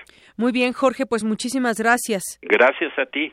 Buenas tardes. Bueno, eh, Nelia Tello Peón, la maestra y la maestra Adriana Ornelas, estos eh, temas, ¿por qué se rechaza el programa de Mochila Segura, esta crisis social que hay, la violencia, cómo incide en las formas también en que nos relacionamos con el otro? Interesante esta conferencia de prensa ahí de la Escuela Nacional de Trabajo Social de la UNAM. Nos vamos ahora con mi compañera Virginia Sánchez, el líder del cártel de Sinaloa, Joaquín Guzmán Loera, sirvió de moneda de cambio. Cuéntanos, Vicky, buenas tardes. Buenas tardes, Deyanira y auditorio de Prisma RU. El pasado 20 de enero, la Secretaría de Relaciones Exteriores concedió la extradición a Estados Unidos de Joaquín El Chapo Guzmán, líder del cártel de Sinaloa, quien enfrentará acusaciones por 17 delitos federales vinculados al crimen organizado. El capo mexicano es señalado de introducir casi el 25% de la droga que se consume en la Unión Americana. Algunos medios refirieron que el narcotraficante reaccionó con sorpresa y temor. En entrevista telefónica, Silvia Delgado, abogada del Chapo, explicó cuál era el estado de su cliente antes de su extradición sin previo aviso. Desesperado, desesperado porque había estado nuevamente un oficial hostigándolo, le había lastimado el hombro. Este, inclusive, como ya les había comentado, me, me pidió que le hiciera una carta al presidente para que eh, interviniera por él, interviniera por él, porque él pensaba que no estaba enterado de lo que estaba sucediendo. La abogada señala que no hubo tiempo de hacer la carta, pues Guzmán se lo pidió el mismo día que lo extraditaron. Sin embargo, asegura que aunque se hubiera redactado o tramitado más amparos, no se habría obtenido un resultado positivo, pues la extradición fue un acuerdo entre gobiernos. Dijo que aunque el narcotraficante vive bajo una excesiva seguridad, ya no es hostigado ni lastimado. El Chapo enfrentará cargos como uso de armas de fuego relacionadas con el tráfico de drogas y lavado de dinero, referido al contrabando desde Estados Unidos a México de más de 14 millones de dólares en efectivo por la venta de narcóticos. Hasta aquí la información. Buenas tardes. Gracias, gracias Vicky Sánchez. Nos vamos ahora con mi compañero Abraham Menchaca. El tema de la corrupción. México está en el lugar 123 de 176 del índice de corrupción. ¿Ustedes creen que es el lugar que le corresponde? Cuéntanos, Abraham, buenas tardes. Así es, Deyanira, buenas tardes. México cayó 28 posiciones en el índice de percepción de la corrupción en el sector público elaborado por Transparencia Internacional. El año pasado el país se ubicó en el lugar 95 y en 2016 pasó al sitio 123 entre 176 países analizados. El informe revela que las reformas anticorrupción y la primera etapa de implementación del Sistema Nacional en la materia no fueron suficientes para reducir el efecto de los continuos escándalos de corrupción en todo el país y frenar la caída de México en el índice de percepción. Para el doctor Jaime Linares, académico de la Facultad de Estudios Superiores Aragón, la corrupción en México se ha incrementado paralelamente a la crisis económica. De tal forma que en los últimos años, digamos desde que empezó este milenio hasta la fecha, hasta eh, fines del año pasado, se decía que la corrupción a nuestro país le costaba cerca de un 2% del PIB, de acuerdo al Foro Económico Mundial, y el Banco Mundial calculaba que esto era un poco más, más o menos le, le, le costaba al país un 9% total de su PIB. Entonces esto nos habla de situaciones mucho, muy complejas, sobre todo porque eso significa que estos recursos que podrían invertirse productivamente para generar empleo está pues este facilitando algunas eh, negociaciones entre eh, los gobiernos y los ciudadanos o bien entre las empresas porque también hay que hablar que existe varios casos de corrupción corporativa en los últimos años en México entonces todo esto digamos han venido a ser eh, pues ingredientes importantes en la corrupción que se presenta en el país. Deyanira, el investigador refirió que los avances institucionales para frenar la corrupción son insuficientes. Prueba de ello es que en los últimos 15 años, en lo que va casi del milenio, eh, hablando específicamente del sector eh, público, digamos de 55 gobernadores que han sido señalados por actos de corrupción, solamente 25 de ellos han sido investigados y de esos 25 investigados solo cuatro han pisado la cárcel. Entonces, pues esto nos señala un alto grado de impunidad que se da en nuestro país, en donde muchas veces se señala, se sabe quiénes son los culpables, pero nunca eh, se tiene la precaución de poderlos este, no solamente investigar, eh, detener y en su momento pues aplicarle las sanciones conforme a ley. Transparencia Internacional indicó que México solo podrá mejorar su calificación en este índice si se implementan las reformas en materia de transparencia y anticorrupción y muestran ser eficaces para ampliar la información pública y reducir la impunidad en los delitos asociados con corrupción en el país. De manera la información que tengo. Buenas tardes. Gracias, Abraham. Muy buenas tardes. Prisma RU. Queremos conocer tu opinión. Síguenos en Twitter como arroba PrismaRU. Global RU. Y entramos al terreno internacional. Ya me acompaña aquí en cabina Eric Morales. Eric, buenas tardes. Buenas tardes, Deyanira. Es un gusto estar aquí contigo este jueves. Y bueno, pues si te parece, vamos a comenzar a, a escuchar todo lo que pasó este día alrededor del mundo. Miles de hondureñas se manifestaron en las calles de Tegucigalpa para denunciar los feminicidios ocurridos en su país. Las autoridades reportaron que durante los últimos cuatro años hubo más de 4.000 homicidios relacionados a la violencia de género. El 95% de ellos quedaron impunes. Con base en cifras de ONU Mujeres, el 85% de los casos de violencia de género en Paraguay no son denunciados. Habla Marcela Sub, especialista de ese organismo internacional. Lo primero que hay que comprender que la violencia contra las mujeres es una violencia que está instalada históricamente en, en, en nuestro país y en el mundo. Parte de un sistema desigual de poder eh, y por lo tanto se ve reforzada y se ve sustentada desde la infancia misma.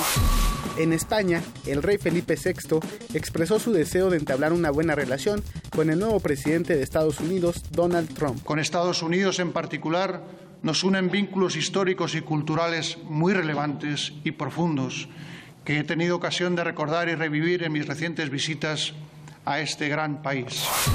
La alianza opositora en Venezuela, Mesa de la Unidad Democrática, anunció su decisión de abandonar definitivamente el diálogo con el gobierno.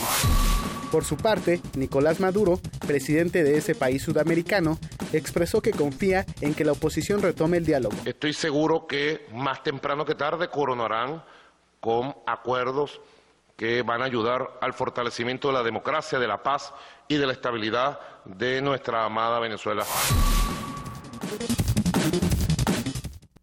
Ahí tuvimos información de los cinco continentes. Y bueno, pues en información más de nuestra zona, ayer concluyó la quinta cumbre de la comunidad de estados latinoamericanos y caribeños que se llevó a cabo en la República Dominicana. Y bueno, pues México, como todos sabemos, no asistió a esta cumbre y se perdió la oportunidad de construir también un frente latinoamericano en contra de las políticas de Donald Trump. Si te parece, Deyanira, vamos a escuchar la nota que preparé y la comentamos cuando termine. Adelante.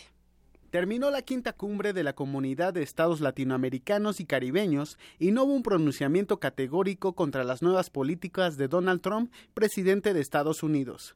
Unas horas antes de que el magnate neoyorquino firmara una orden ejecutiva para iniciar la ampliación del muro fronterizo con México, la CELAC se limitó a condenar la criminalización de la migración irregular y evitó dar algún pronunciamiento contra ese decreto de Trump. En entrevista para Radio UNAM, el doctor Pablo Mariñez, investigador del Centro de Estudios Latinoamericanos de la Facultad de Ciencias Políticas y Sociales de la UNAM, señaló que fue una oportunidad importante que dejó escapar Latinoamérica para mostrarse fuerte en la zona. Sí, pues fue una oportunidad muy buena, maravillosa, importante que, que hubo y se esfumó en función, en defensa de los intereses regionales de los diferentes de los eh, problemas que afectan a América Latina. La CELAC ha perdido fuerza, pues cuando se creó en 2011 fue diseñada como un contrapeso de la Organización de Estados Americanos, de la que forman parte Canadá y Estados Unidos.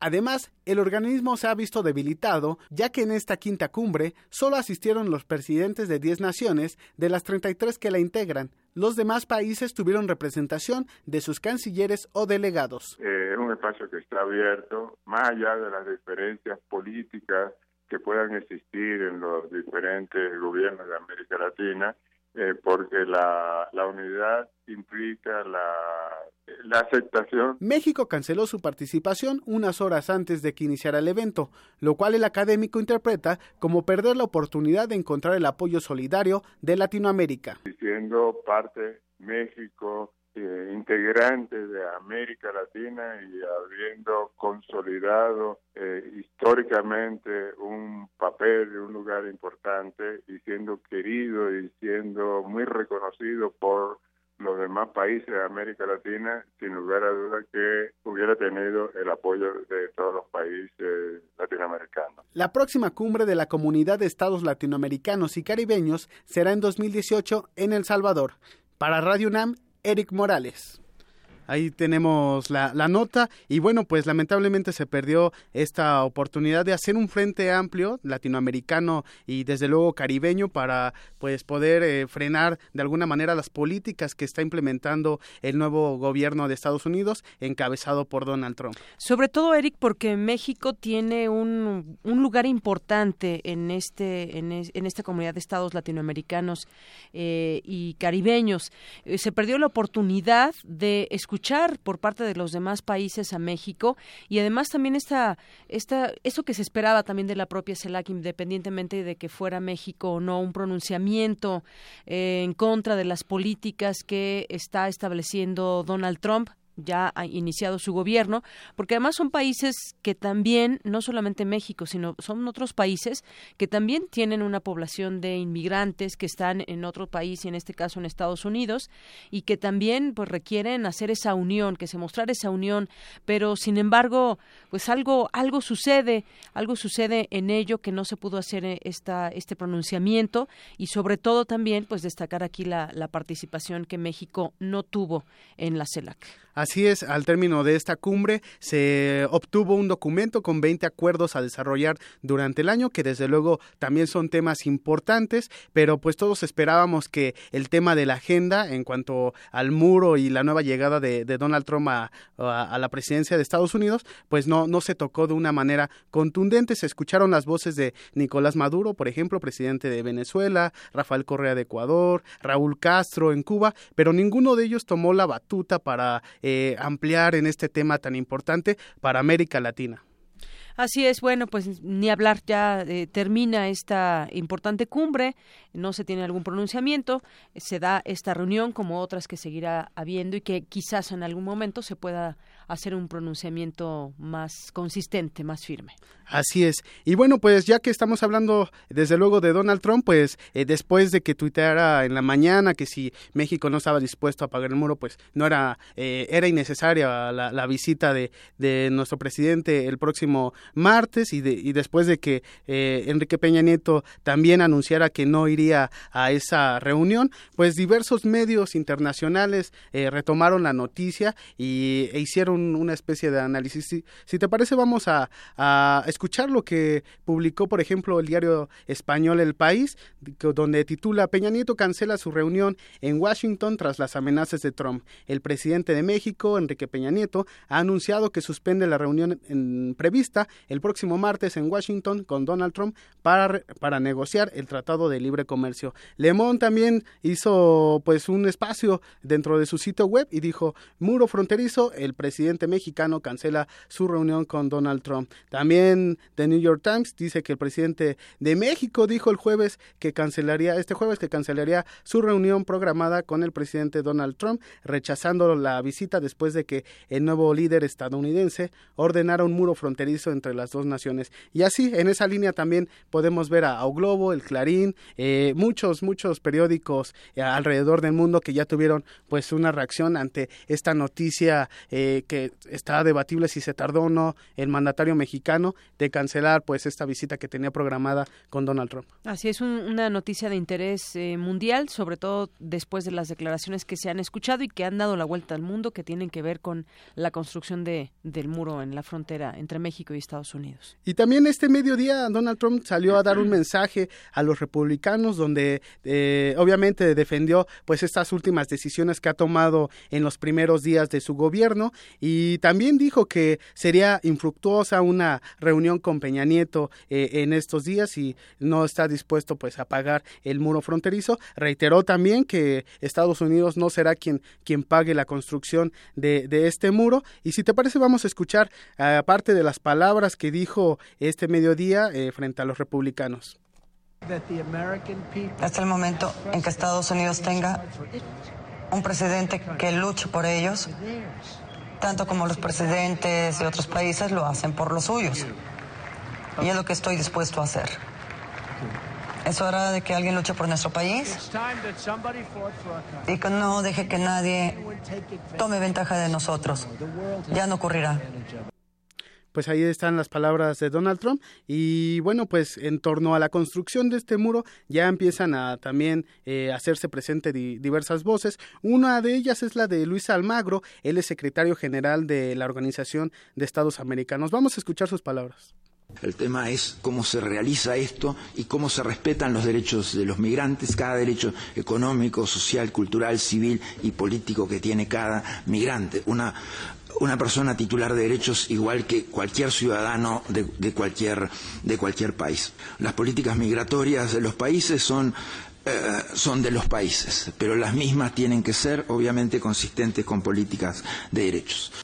También Antonio Guterres, secretario general de las Naciones Unidas, eh, se pronunció a favor de que pues se defiendan sobre todo los derechos humanos en cuanto a las políticas migratorias de Donald Trump. El problema es que ningún organismo internacional se ha pronunciado claramente para pues rechazar este esta nueva eh, pues implementación que está haciendo Donald Trump de ampliar el muro que está en la frontera mexicana. Muy bien.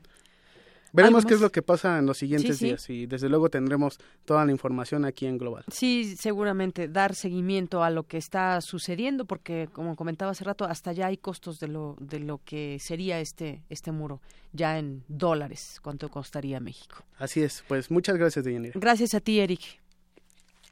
Nos vamos ahora a nuestra siguiente sección, Arriba los de abajo, ya esta sección que preparan todos los jueves mis compañeras Cindy Pérez y Dulce García. En esta ocasión continuarán hablándonos de la situación del campo mexicano, de los campesinos. Adelante.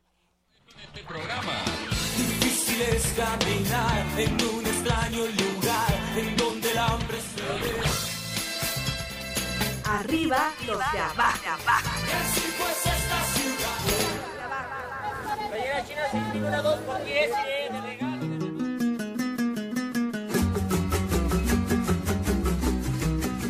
Aquí todo va de mal en peor.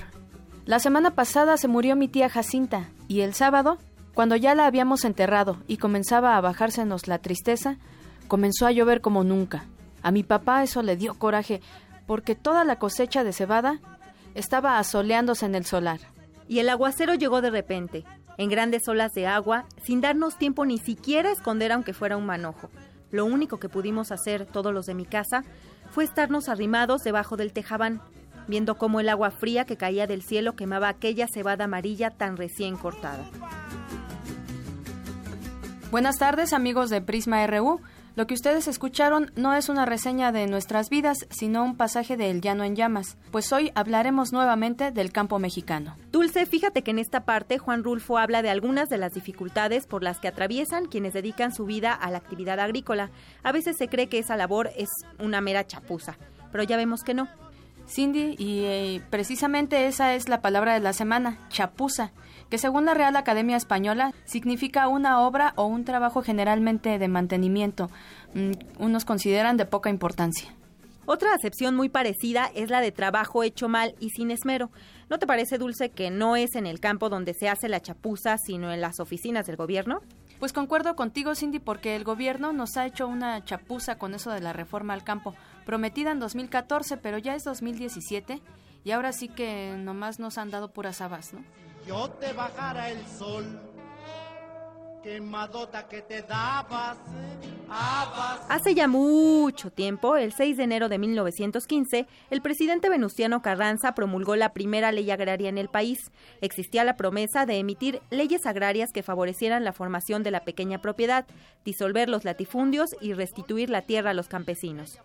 Hoy, el gobierno federal pregona, dice, que intenta generar un acuerdo con los sectores campesinos, productores e instancias gubernamentales sobre temas como el uso de biotecnología, financiamiento, comercio internacional y precios justos. Sin embargo, los testimonios de los campesinos dejan ver que aún les falta mucho, pero mucho apoyo. Si no me crees, vamos a escuchar la experiencia de Vicente, jornalero veracruzano. No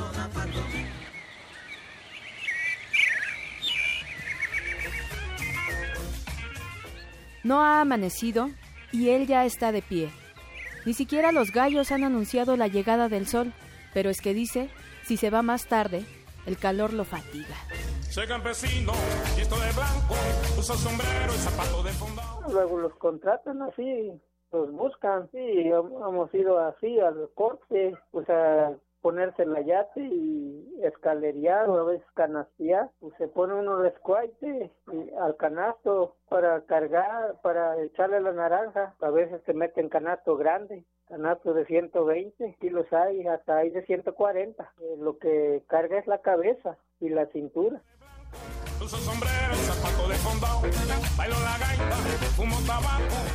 Como si fuera una escalera al cielo, Vicente así como muchos señores, jóvenes y ancianos, sube a cada naranjo a recoger el fruto que le proveerá un sustento. Sí, hay muchos se han lastimado, se han tapado el tobillo, la mano, porque se caen de la escalera. Ahí no hay seguro. Si es por tonelada, los pagan a veces de a 250, de a 300 la tonelada. Vale mejor este, ahora sí trabajar propio, porque pues dejas abandonado lo que tienes, no los apoya el gobierno, está todo igual de el fornal barato.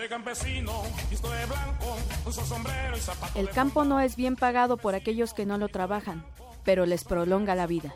Ahora sí de ahí come uno de la planta de lo que siembres tienes que trabajar como siembras este plátano y pues ya no compras el plátano como un tiempo de frío que se frío unos plátanos o se hierven unos plátanos y ya, ya no compras la galleta ni el pan. Es la ventaja del rancho que vas ya te traes un puño de chiltepín y un puño de tomate, pues ya está enchilada. Si eran por ahí, pues ya que los queda más que seguirle al campo.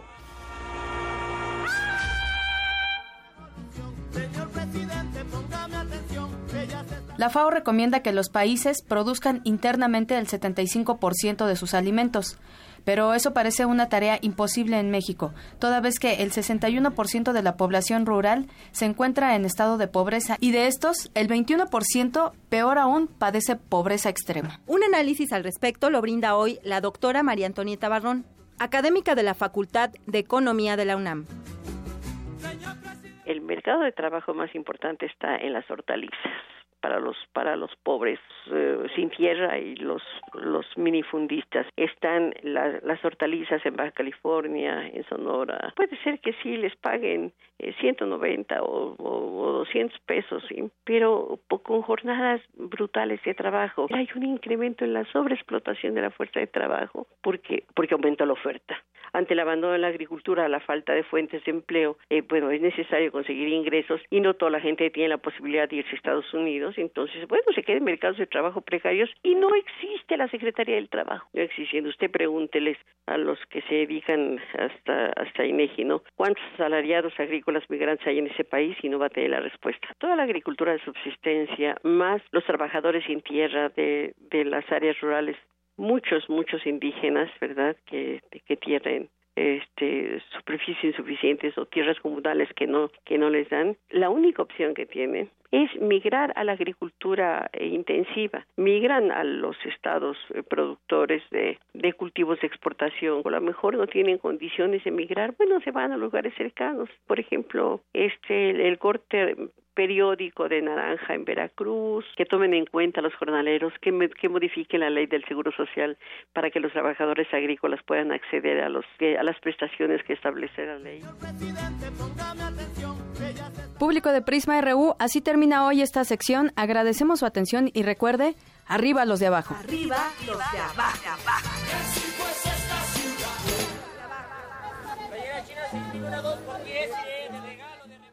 Prisma RU. Queremos conocer tu opinión. Síguenos en Twitter como arroba PrismaRU.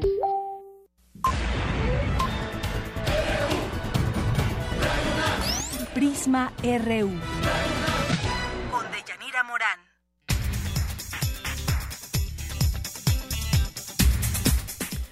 Vámonos ahora a otro tema y tiene que ver con esta grieta del canal de Xochimilco. Para ello ya está con nosotros vía telefónica el ingeniero Darío Rivera Vargas. Él es especialista en riesgos naturales y antropogénicos de la FES Acatlán. ¿Qué tal, ingeniero? Buenas tardes, bienvenido. Hola, ¿qué tal? Muy buenas tardes, licenciada Morán. Pues un gusto estar con ustedes y pues gracias por el espacio que nos brindan. Gracias a usted. Bueno, conocimos esta este tema de la grieta de Xochimilco.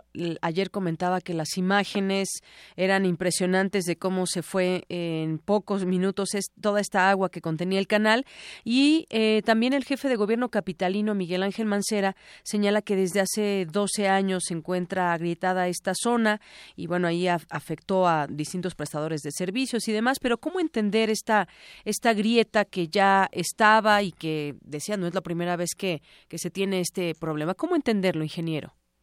Bueno, e, e, es, un problema que ya viene arraigado de mucho tiempo atrás por un fenómeno que se llama de subsidencia, es decir, tenemos hundimientos regionales en diferentes partes del Valle de México en razón de la sobreexplotación de los mantos acuíferos. Este es un fenómeno que ya se había previsto por ahí de los años 40 del siglo pasado con el doctor Nabor Carrillo a través de la teoría de consolidación de los suelos, en el sentido de que en el, momento que se está succionando el agua, pues las capas del suelo se van debilitando, que poco a poco y con el paso del tiempo esto se manifiesta con hundimientos irregulares y en consecuencia con agrietamientos en la superficie como los que estamos viviendo el día de hoy. Hay que recordar eh, que en varias entidades de, la misma Ciudad de México, eh, entre ellas también pues el lago de Chapultepec, que pues ahí se sumó o se conjugó con un fenómeno de socavación por la misma acción del agua, pues estas grietas se van propagando y en consecuencia pues eh, se ve muy extraordinario el fenómeno en el momento que el agua pues va evacuando. Y en ese sentido, eh, en el caso del estanque de, de, Zacapa en Xochimilco, pues no fue la excepción. Eh, también pues es una zona que durante pues muchos años atrás fue lo que se denominó el antiguo eh, lago de la Gran Tenochtitlan y que al quedar las evidencias de los depósitos del, del suelo, hoy en día se conjugan con estas, estas grietas y que van de la mano con la socavación que provoca el mismo lago para provocar ese remolino que se vio de manera muy espectacular pues en algunas imágenes de YouTube que, subieron por ahí. Así es. Y en ese sentido yo yo le preguntaría por último ingeniero si se puede subsanar esta esta situación porque lo que dijo ayer el jefe de gobierno es que a la brevedad se tiene que restablecer las condiciones de normalidad en cuanto a los niveles de agua para toda la zona eh, en lo que refiere a la navegación. Esto esto es posible subsanar esta situación en breve tiempo. Yo considero que sí. Eh, considero que el jefe de gobierno en ese sentido está haciendo una muy buena acción en principio de cuentas en cuanto a realizar algunos estudios de geofísica, que es lo que por ahí he escuchado, algunos estudios de mecánica de suelos, porque también hay que estar muy conscientes en cuanto a la profundidad de, la grieta. Creo que ahorita en primera instancia se hablaba de, de 7 metros de profundidad. Sin embargo, como estos son procesos que se van acumulando durante muchos años, me parece muy pertinente que en primera instancia se hagan este tipo de estudios para posteriormente eh, subsanar el problema con algún sistema de, relleno.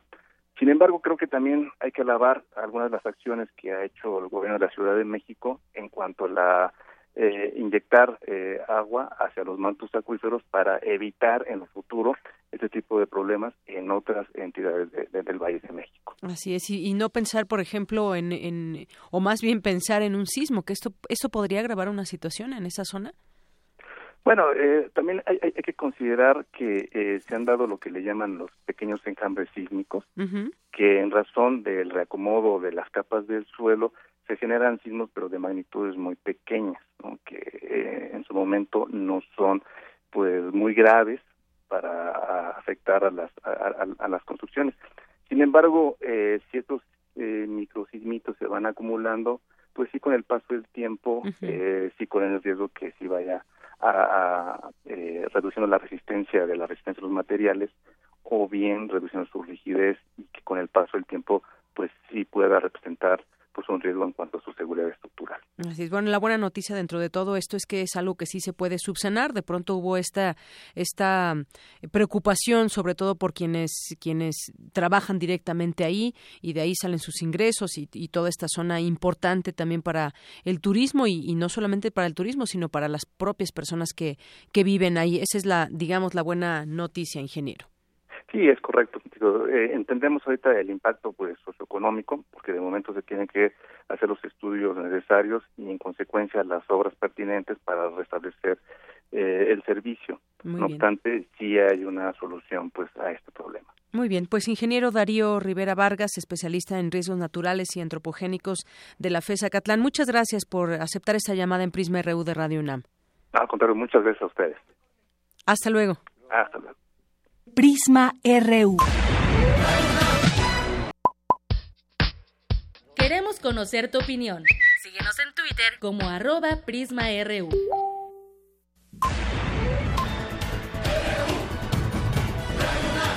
Prisma RU.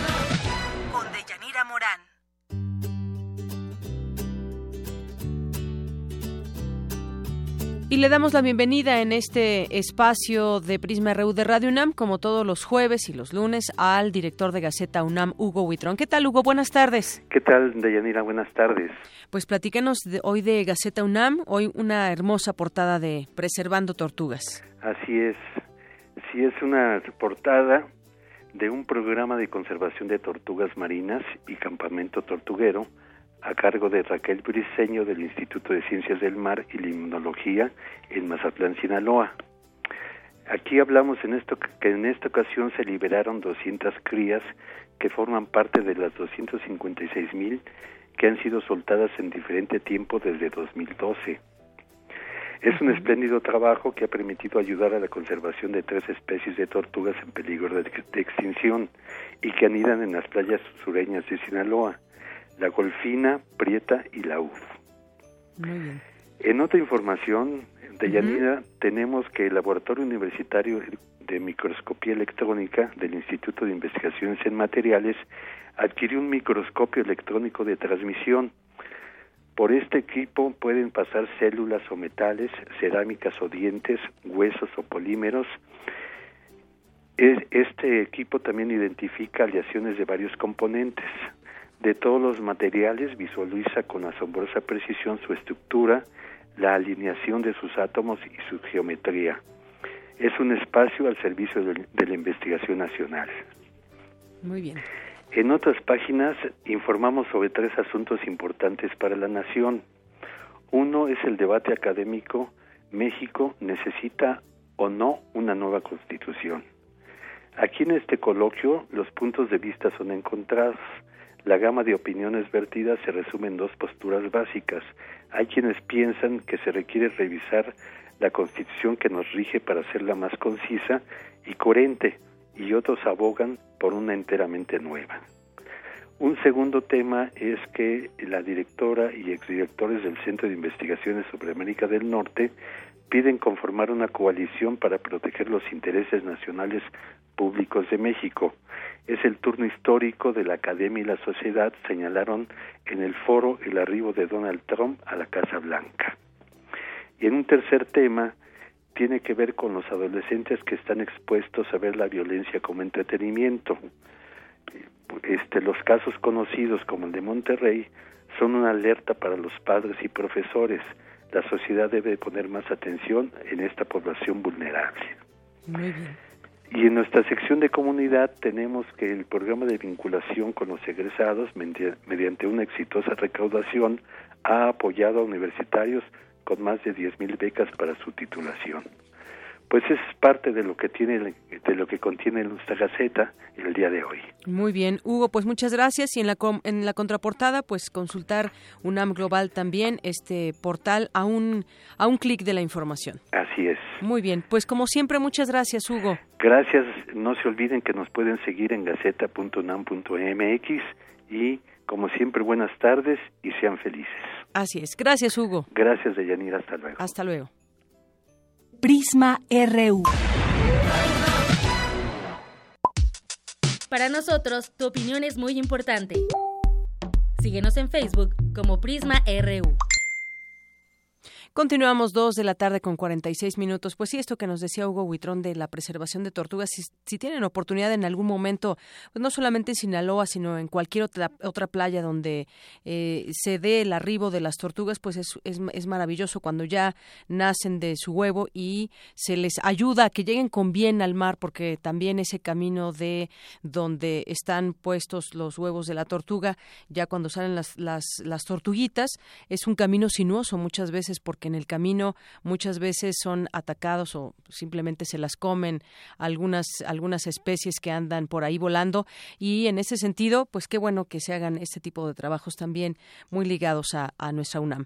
Y bueno en otros temas en otros temas hace un momento que platicábamos de lo que sucede en algunos estados y de que Rodrigo Medina el exgobernador de Nuevo León eh, está en Topo Chico, está en la cárcel. Su abogado dice que corre riesgo porque como hizo frente al crimen durante su mandato, pues hay muchos enemigos también en la cárcel y que esto podría ser riesgoso para, para su cliente. Eso fue lo que, lo que dijo y que además responsabiliza, responsabiliza al gobierno de esa entidad de lo que pueda pasar a su cliente en este penal de Topo Chico, donde fue recluido el día de ayer. Él dijo que persiguió la delincuencia de manera muy firme en el Estado y seguro tiene muchos enemigos. El exgobernador fue recluido eh, a las 4 de la tarde de ayer, luego de que un juez le, dictó eh, prisión preventiva por 30 días. Medina de la Cruz quedó vinculado a proceso por peculado y delitos patrimoniales eh, ilícitos por los que reclaman un monto de 3.128 millones de pesos, los cuales presuntamente desvió para favorecer el establecimiento de la armadora Kia Motors. El abogado afirmó que las autoridades están violando una suspensión que obtuvo a favor del exgobernador. Y en otro, en otro, en otro sitio, el exgobernador de Sinaloa, Maloba, Mario López Valdés, dejó una deuda de mil millones de pesos tan solo en el sector salud. Esto lo reveló la actual administración.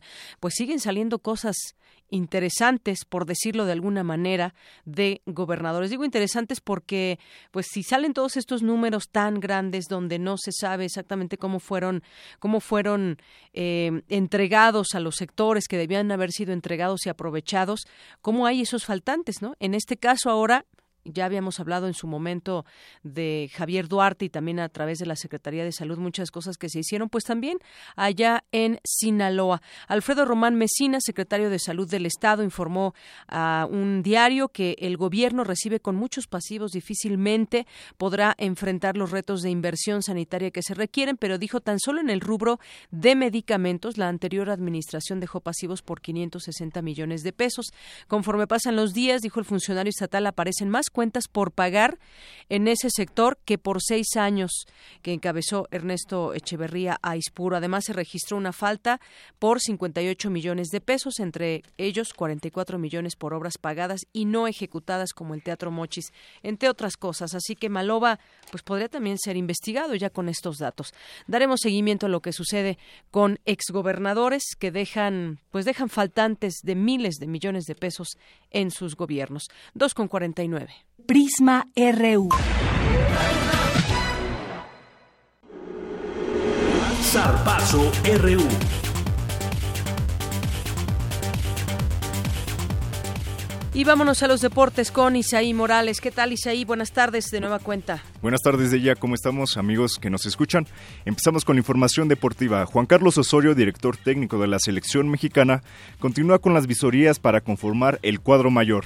En esta ocasión aprovechó el amistoso entre la selección sub-20 y los Pumas para ver a los jugadores universitarios, en especial al lateral universitario Jesús Gallardo. Muy buen talento en el fútbol mexicano y pues no soy yo el que lo va a descubrir en categorías menores.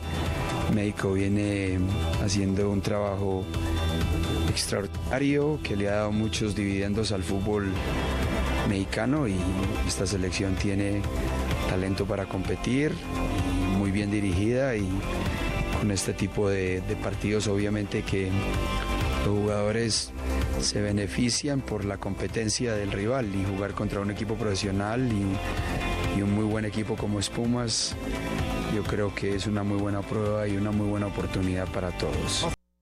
Además, el timonel del representativo nacional elogió el trabajo realizado en la universidad, que este torneo tiene en su cuadro lleno de canteranos con solo cuatro foráneos. En otra información, la Federación Mexicana de Boxeo anunció que, participarán en el Campeonato Mundial de Élite, que se llevará a cabo del 25 de agosto al 3 de septiembre en Hamburgo, Alemania.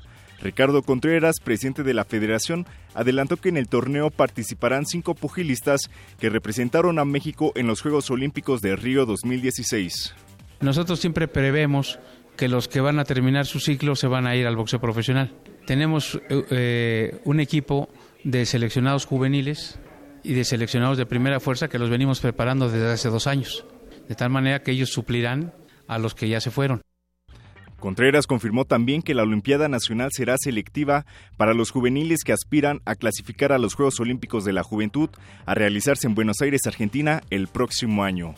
Y de Yanira, pues te comento que ya tenemos a los ganadores de los tres pases dobles para el partido del, del próximo domingo entre los Pumas y los Rayados del Necaxa. Este domingo vistamos de azul y oro el Olímpico Universitario. Ven con tus amigos y familia. Tu apoyo es muy importante para nosotros. Te esperamos. Bueno, y así terminamos con la información deportiva de Yanira. Muy bien, ya nos platicas entonces cómo se da ese partido y felicidades a los ganadores. Claro que sí, muchas felicidades. Nos vemos. Arte y cultura.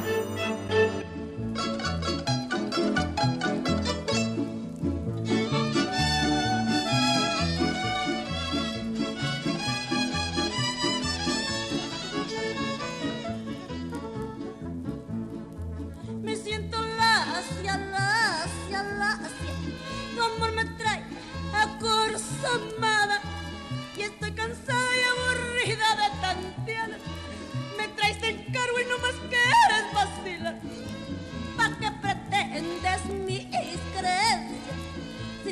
¿Qué tal, Tamara? De Yanira, esta canción que escuchamos de fondo se titula La Mensa, en voz de la jalisciense María de la Luz Flores Aceves, mejor conocida como Lucha Reyes, la reina de la música vernácula. Y como lo mencionamos al inicio del programa, esta tarde nos acompaña Alejandra Ley, actriz, cantante, conductora y quien hoy estrena Lentejuelas. Alejandra, muy buenas tardes. ¿Cómo están, Tamara? ¿Cómo están? Yo muy contenta de venir escuchando La Mensa también. Es una de mis canciones favoritas de lucha y la cual tengo el honor de interpretar en la obra Lentejuela. Cuéntanos de qué va esta, esta obra y sobre todo qué es el microteatro. Microteatro es un concepto maravilloso donde toma, tomamos el teatro, tomamos una casa y hay 13 habitaciones en las cuales en cada habitación hay una obra de teatro diferente. En la suite 11 se encuentran lentejuelas que nos narra la vida de Lucha Reyes, esta fantástica cantante vernácula que además tuvo una vida muy interesante un poco trágica, pero también llena pues de, luces, de, de, éxitos, obviamente de lentejuelas. La mujer era, era un personaje muy interesante y, lo más rico que nos regala nuestro director Javier Ibargüengoitia es llevar a todos los espectadores que entren a lentejuelas a ese México de los años 20, 30, a la carpa, al cabaret mexicano. Y bueno, tomamos a Lucha como homenaje, pero también como un pretexto para volver a, a, esas, a esas raíces de la comedia en México, de la carpa, del cabaret. La verdad es que es una obra en la cual la gente se va a divertir muchísimo, lo van a disfrutar y además en microteatro está esa posibilidad de en una tarde ver cuatro, cinco, tres, dos obras diferentes, todas con un género diferente y, salir como, como motivado. A mí me gusta mucho decirle a todos aquellos que les cuesta trabajo ir al teatro o que no les gusta o que han ido poco o que nunca en su vida han ido, Microteatro es una gran opción. Regálenos 15 minutos y verán cómo terminan enamorados del teatro. Alejandra, 15 minutos en 15 metros cuadrados eh, para no más de 15 espectadores.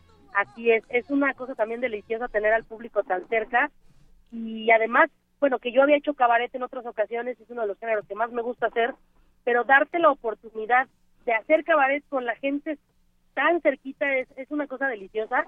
Jugamos muchísimo con el público, nosotros estamos haciendo recreando una carpa, eh, aquellas donde salió palillo, mantequilla, cantinflas, jugando un poco también con, con el personaje de, lucha y sus contrastes, porque es un personaje muy rico en, matices y, la verdad estoy estoy nerviosa porque hoy es el estreno. Claro. Muy emocionada y muy contenta. ¿En dónde podemos ver lentejuelas? Cuéntanos.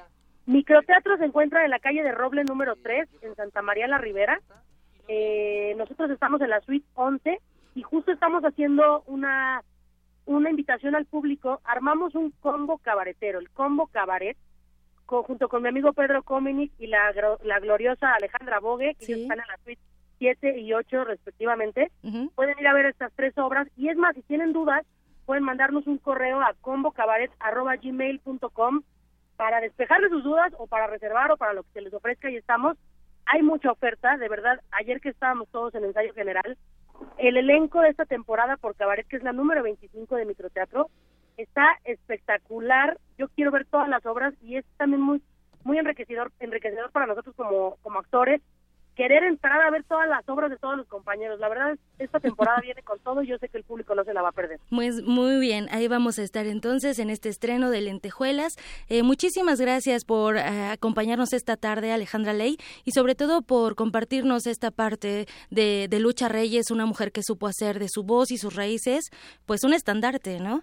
Y quien a, a mediados de este año se cumplirán 72 años de que decidió quitarse la vida. Así es, justo también por eso estamos haciendo este homenaje. Tocamos también algunas partes eh, difíciles de su vida, pero también queremos mostrar la, grandiosa artista que era y cómo prendía al público, porque la verdad es que con esas canciones maravillosas, La Tequilera, por ejemplo, en cuanto empieza a sonar La Tequilera, el público se emociona. Sí, es la más conocida. Claro, bueno, Alejandra eh, Ley, muchísimas gracias por acompañarnos y estamos pendientes. Éxito.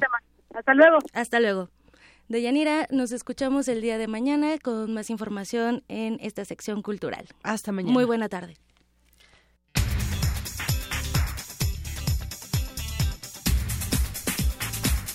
Y bueno, hace unos momentos ya se dio a conocer un comunicado por parte de la Conferencia Nacional de Gobernadores.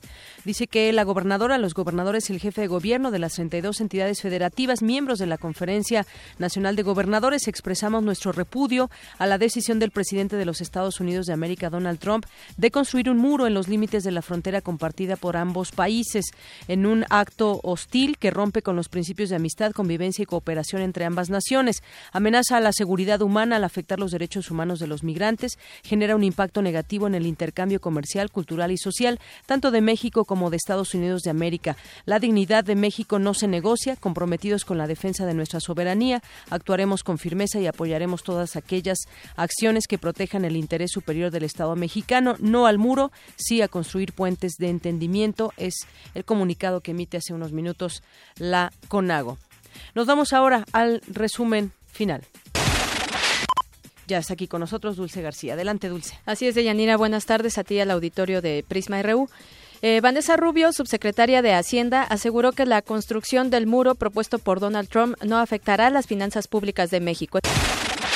Tras el anuncio del titular del Ejecutivo Federal de cancelar la reunión con el presidente Donald Trump, la cual se reprogramó para el próximo martes, el dólar repuntó a 21.65 pesos, 25 centavos más que el cierre de ayer y la Mesa de Unidad Democrática de Venezuela anunció que la oposición abandonó el diálogo iniciado con el gobierno al considerar que el presidente Nicolás Maduro no cumplió con lo pactado.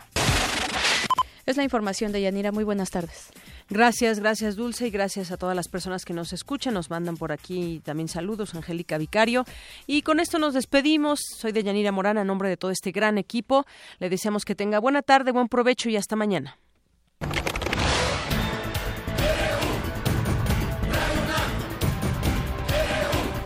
Prisma RU, los perfiles del acontecer universitario de México y el mundo en una frecuencia. De lunes a viernes, de una a 3 de la tarde.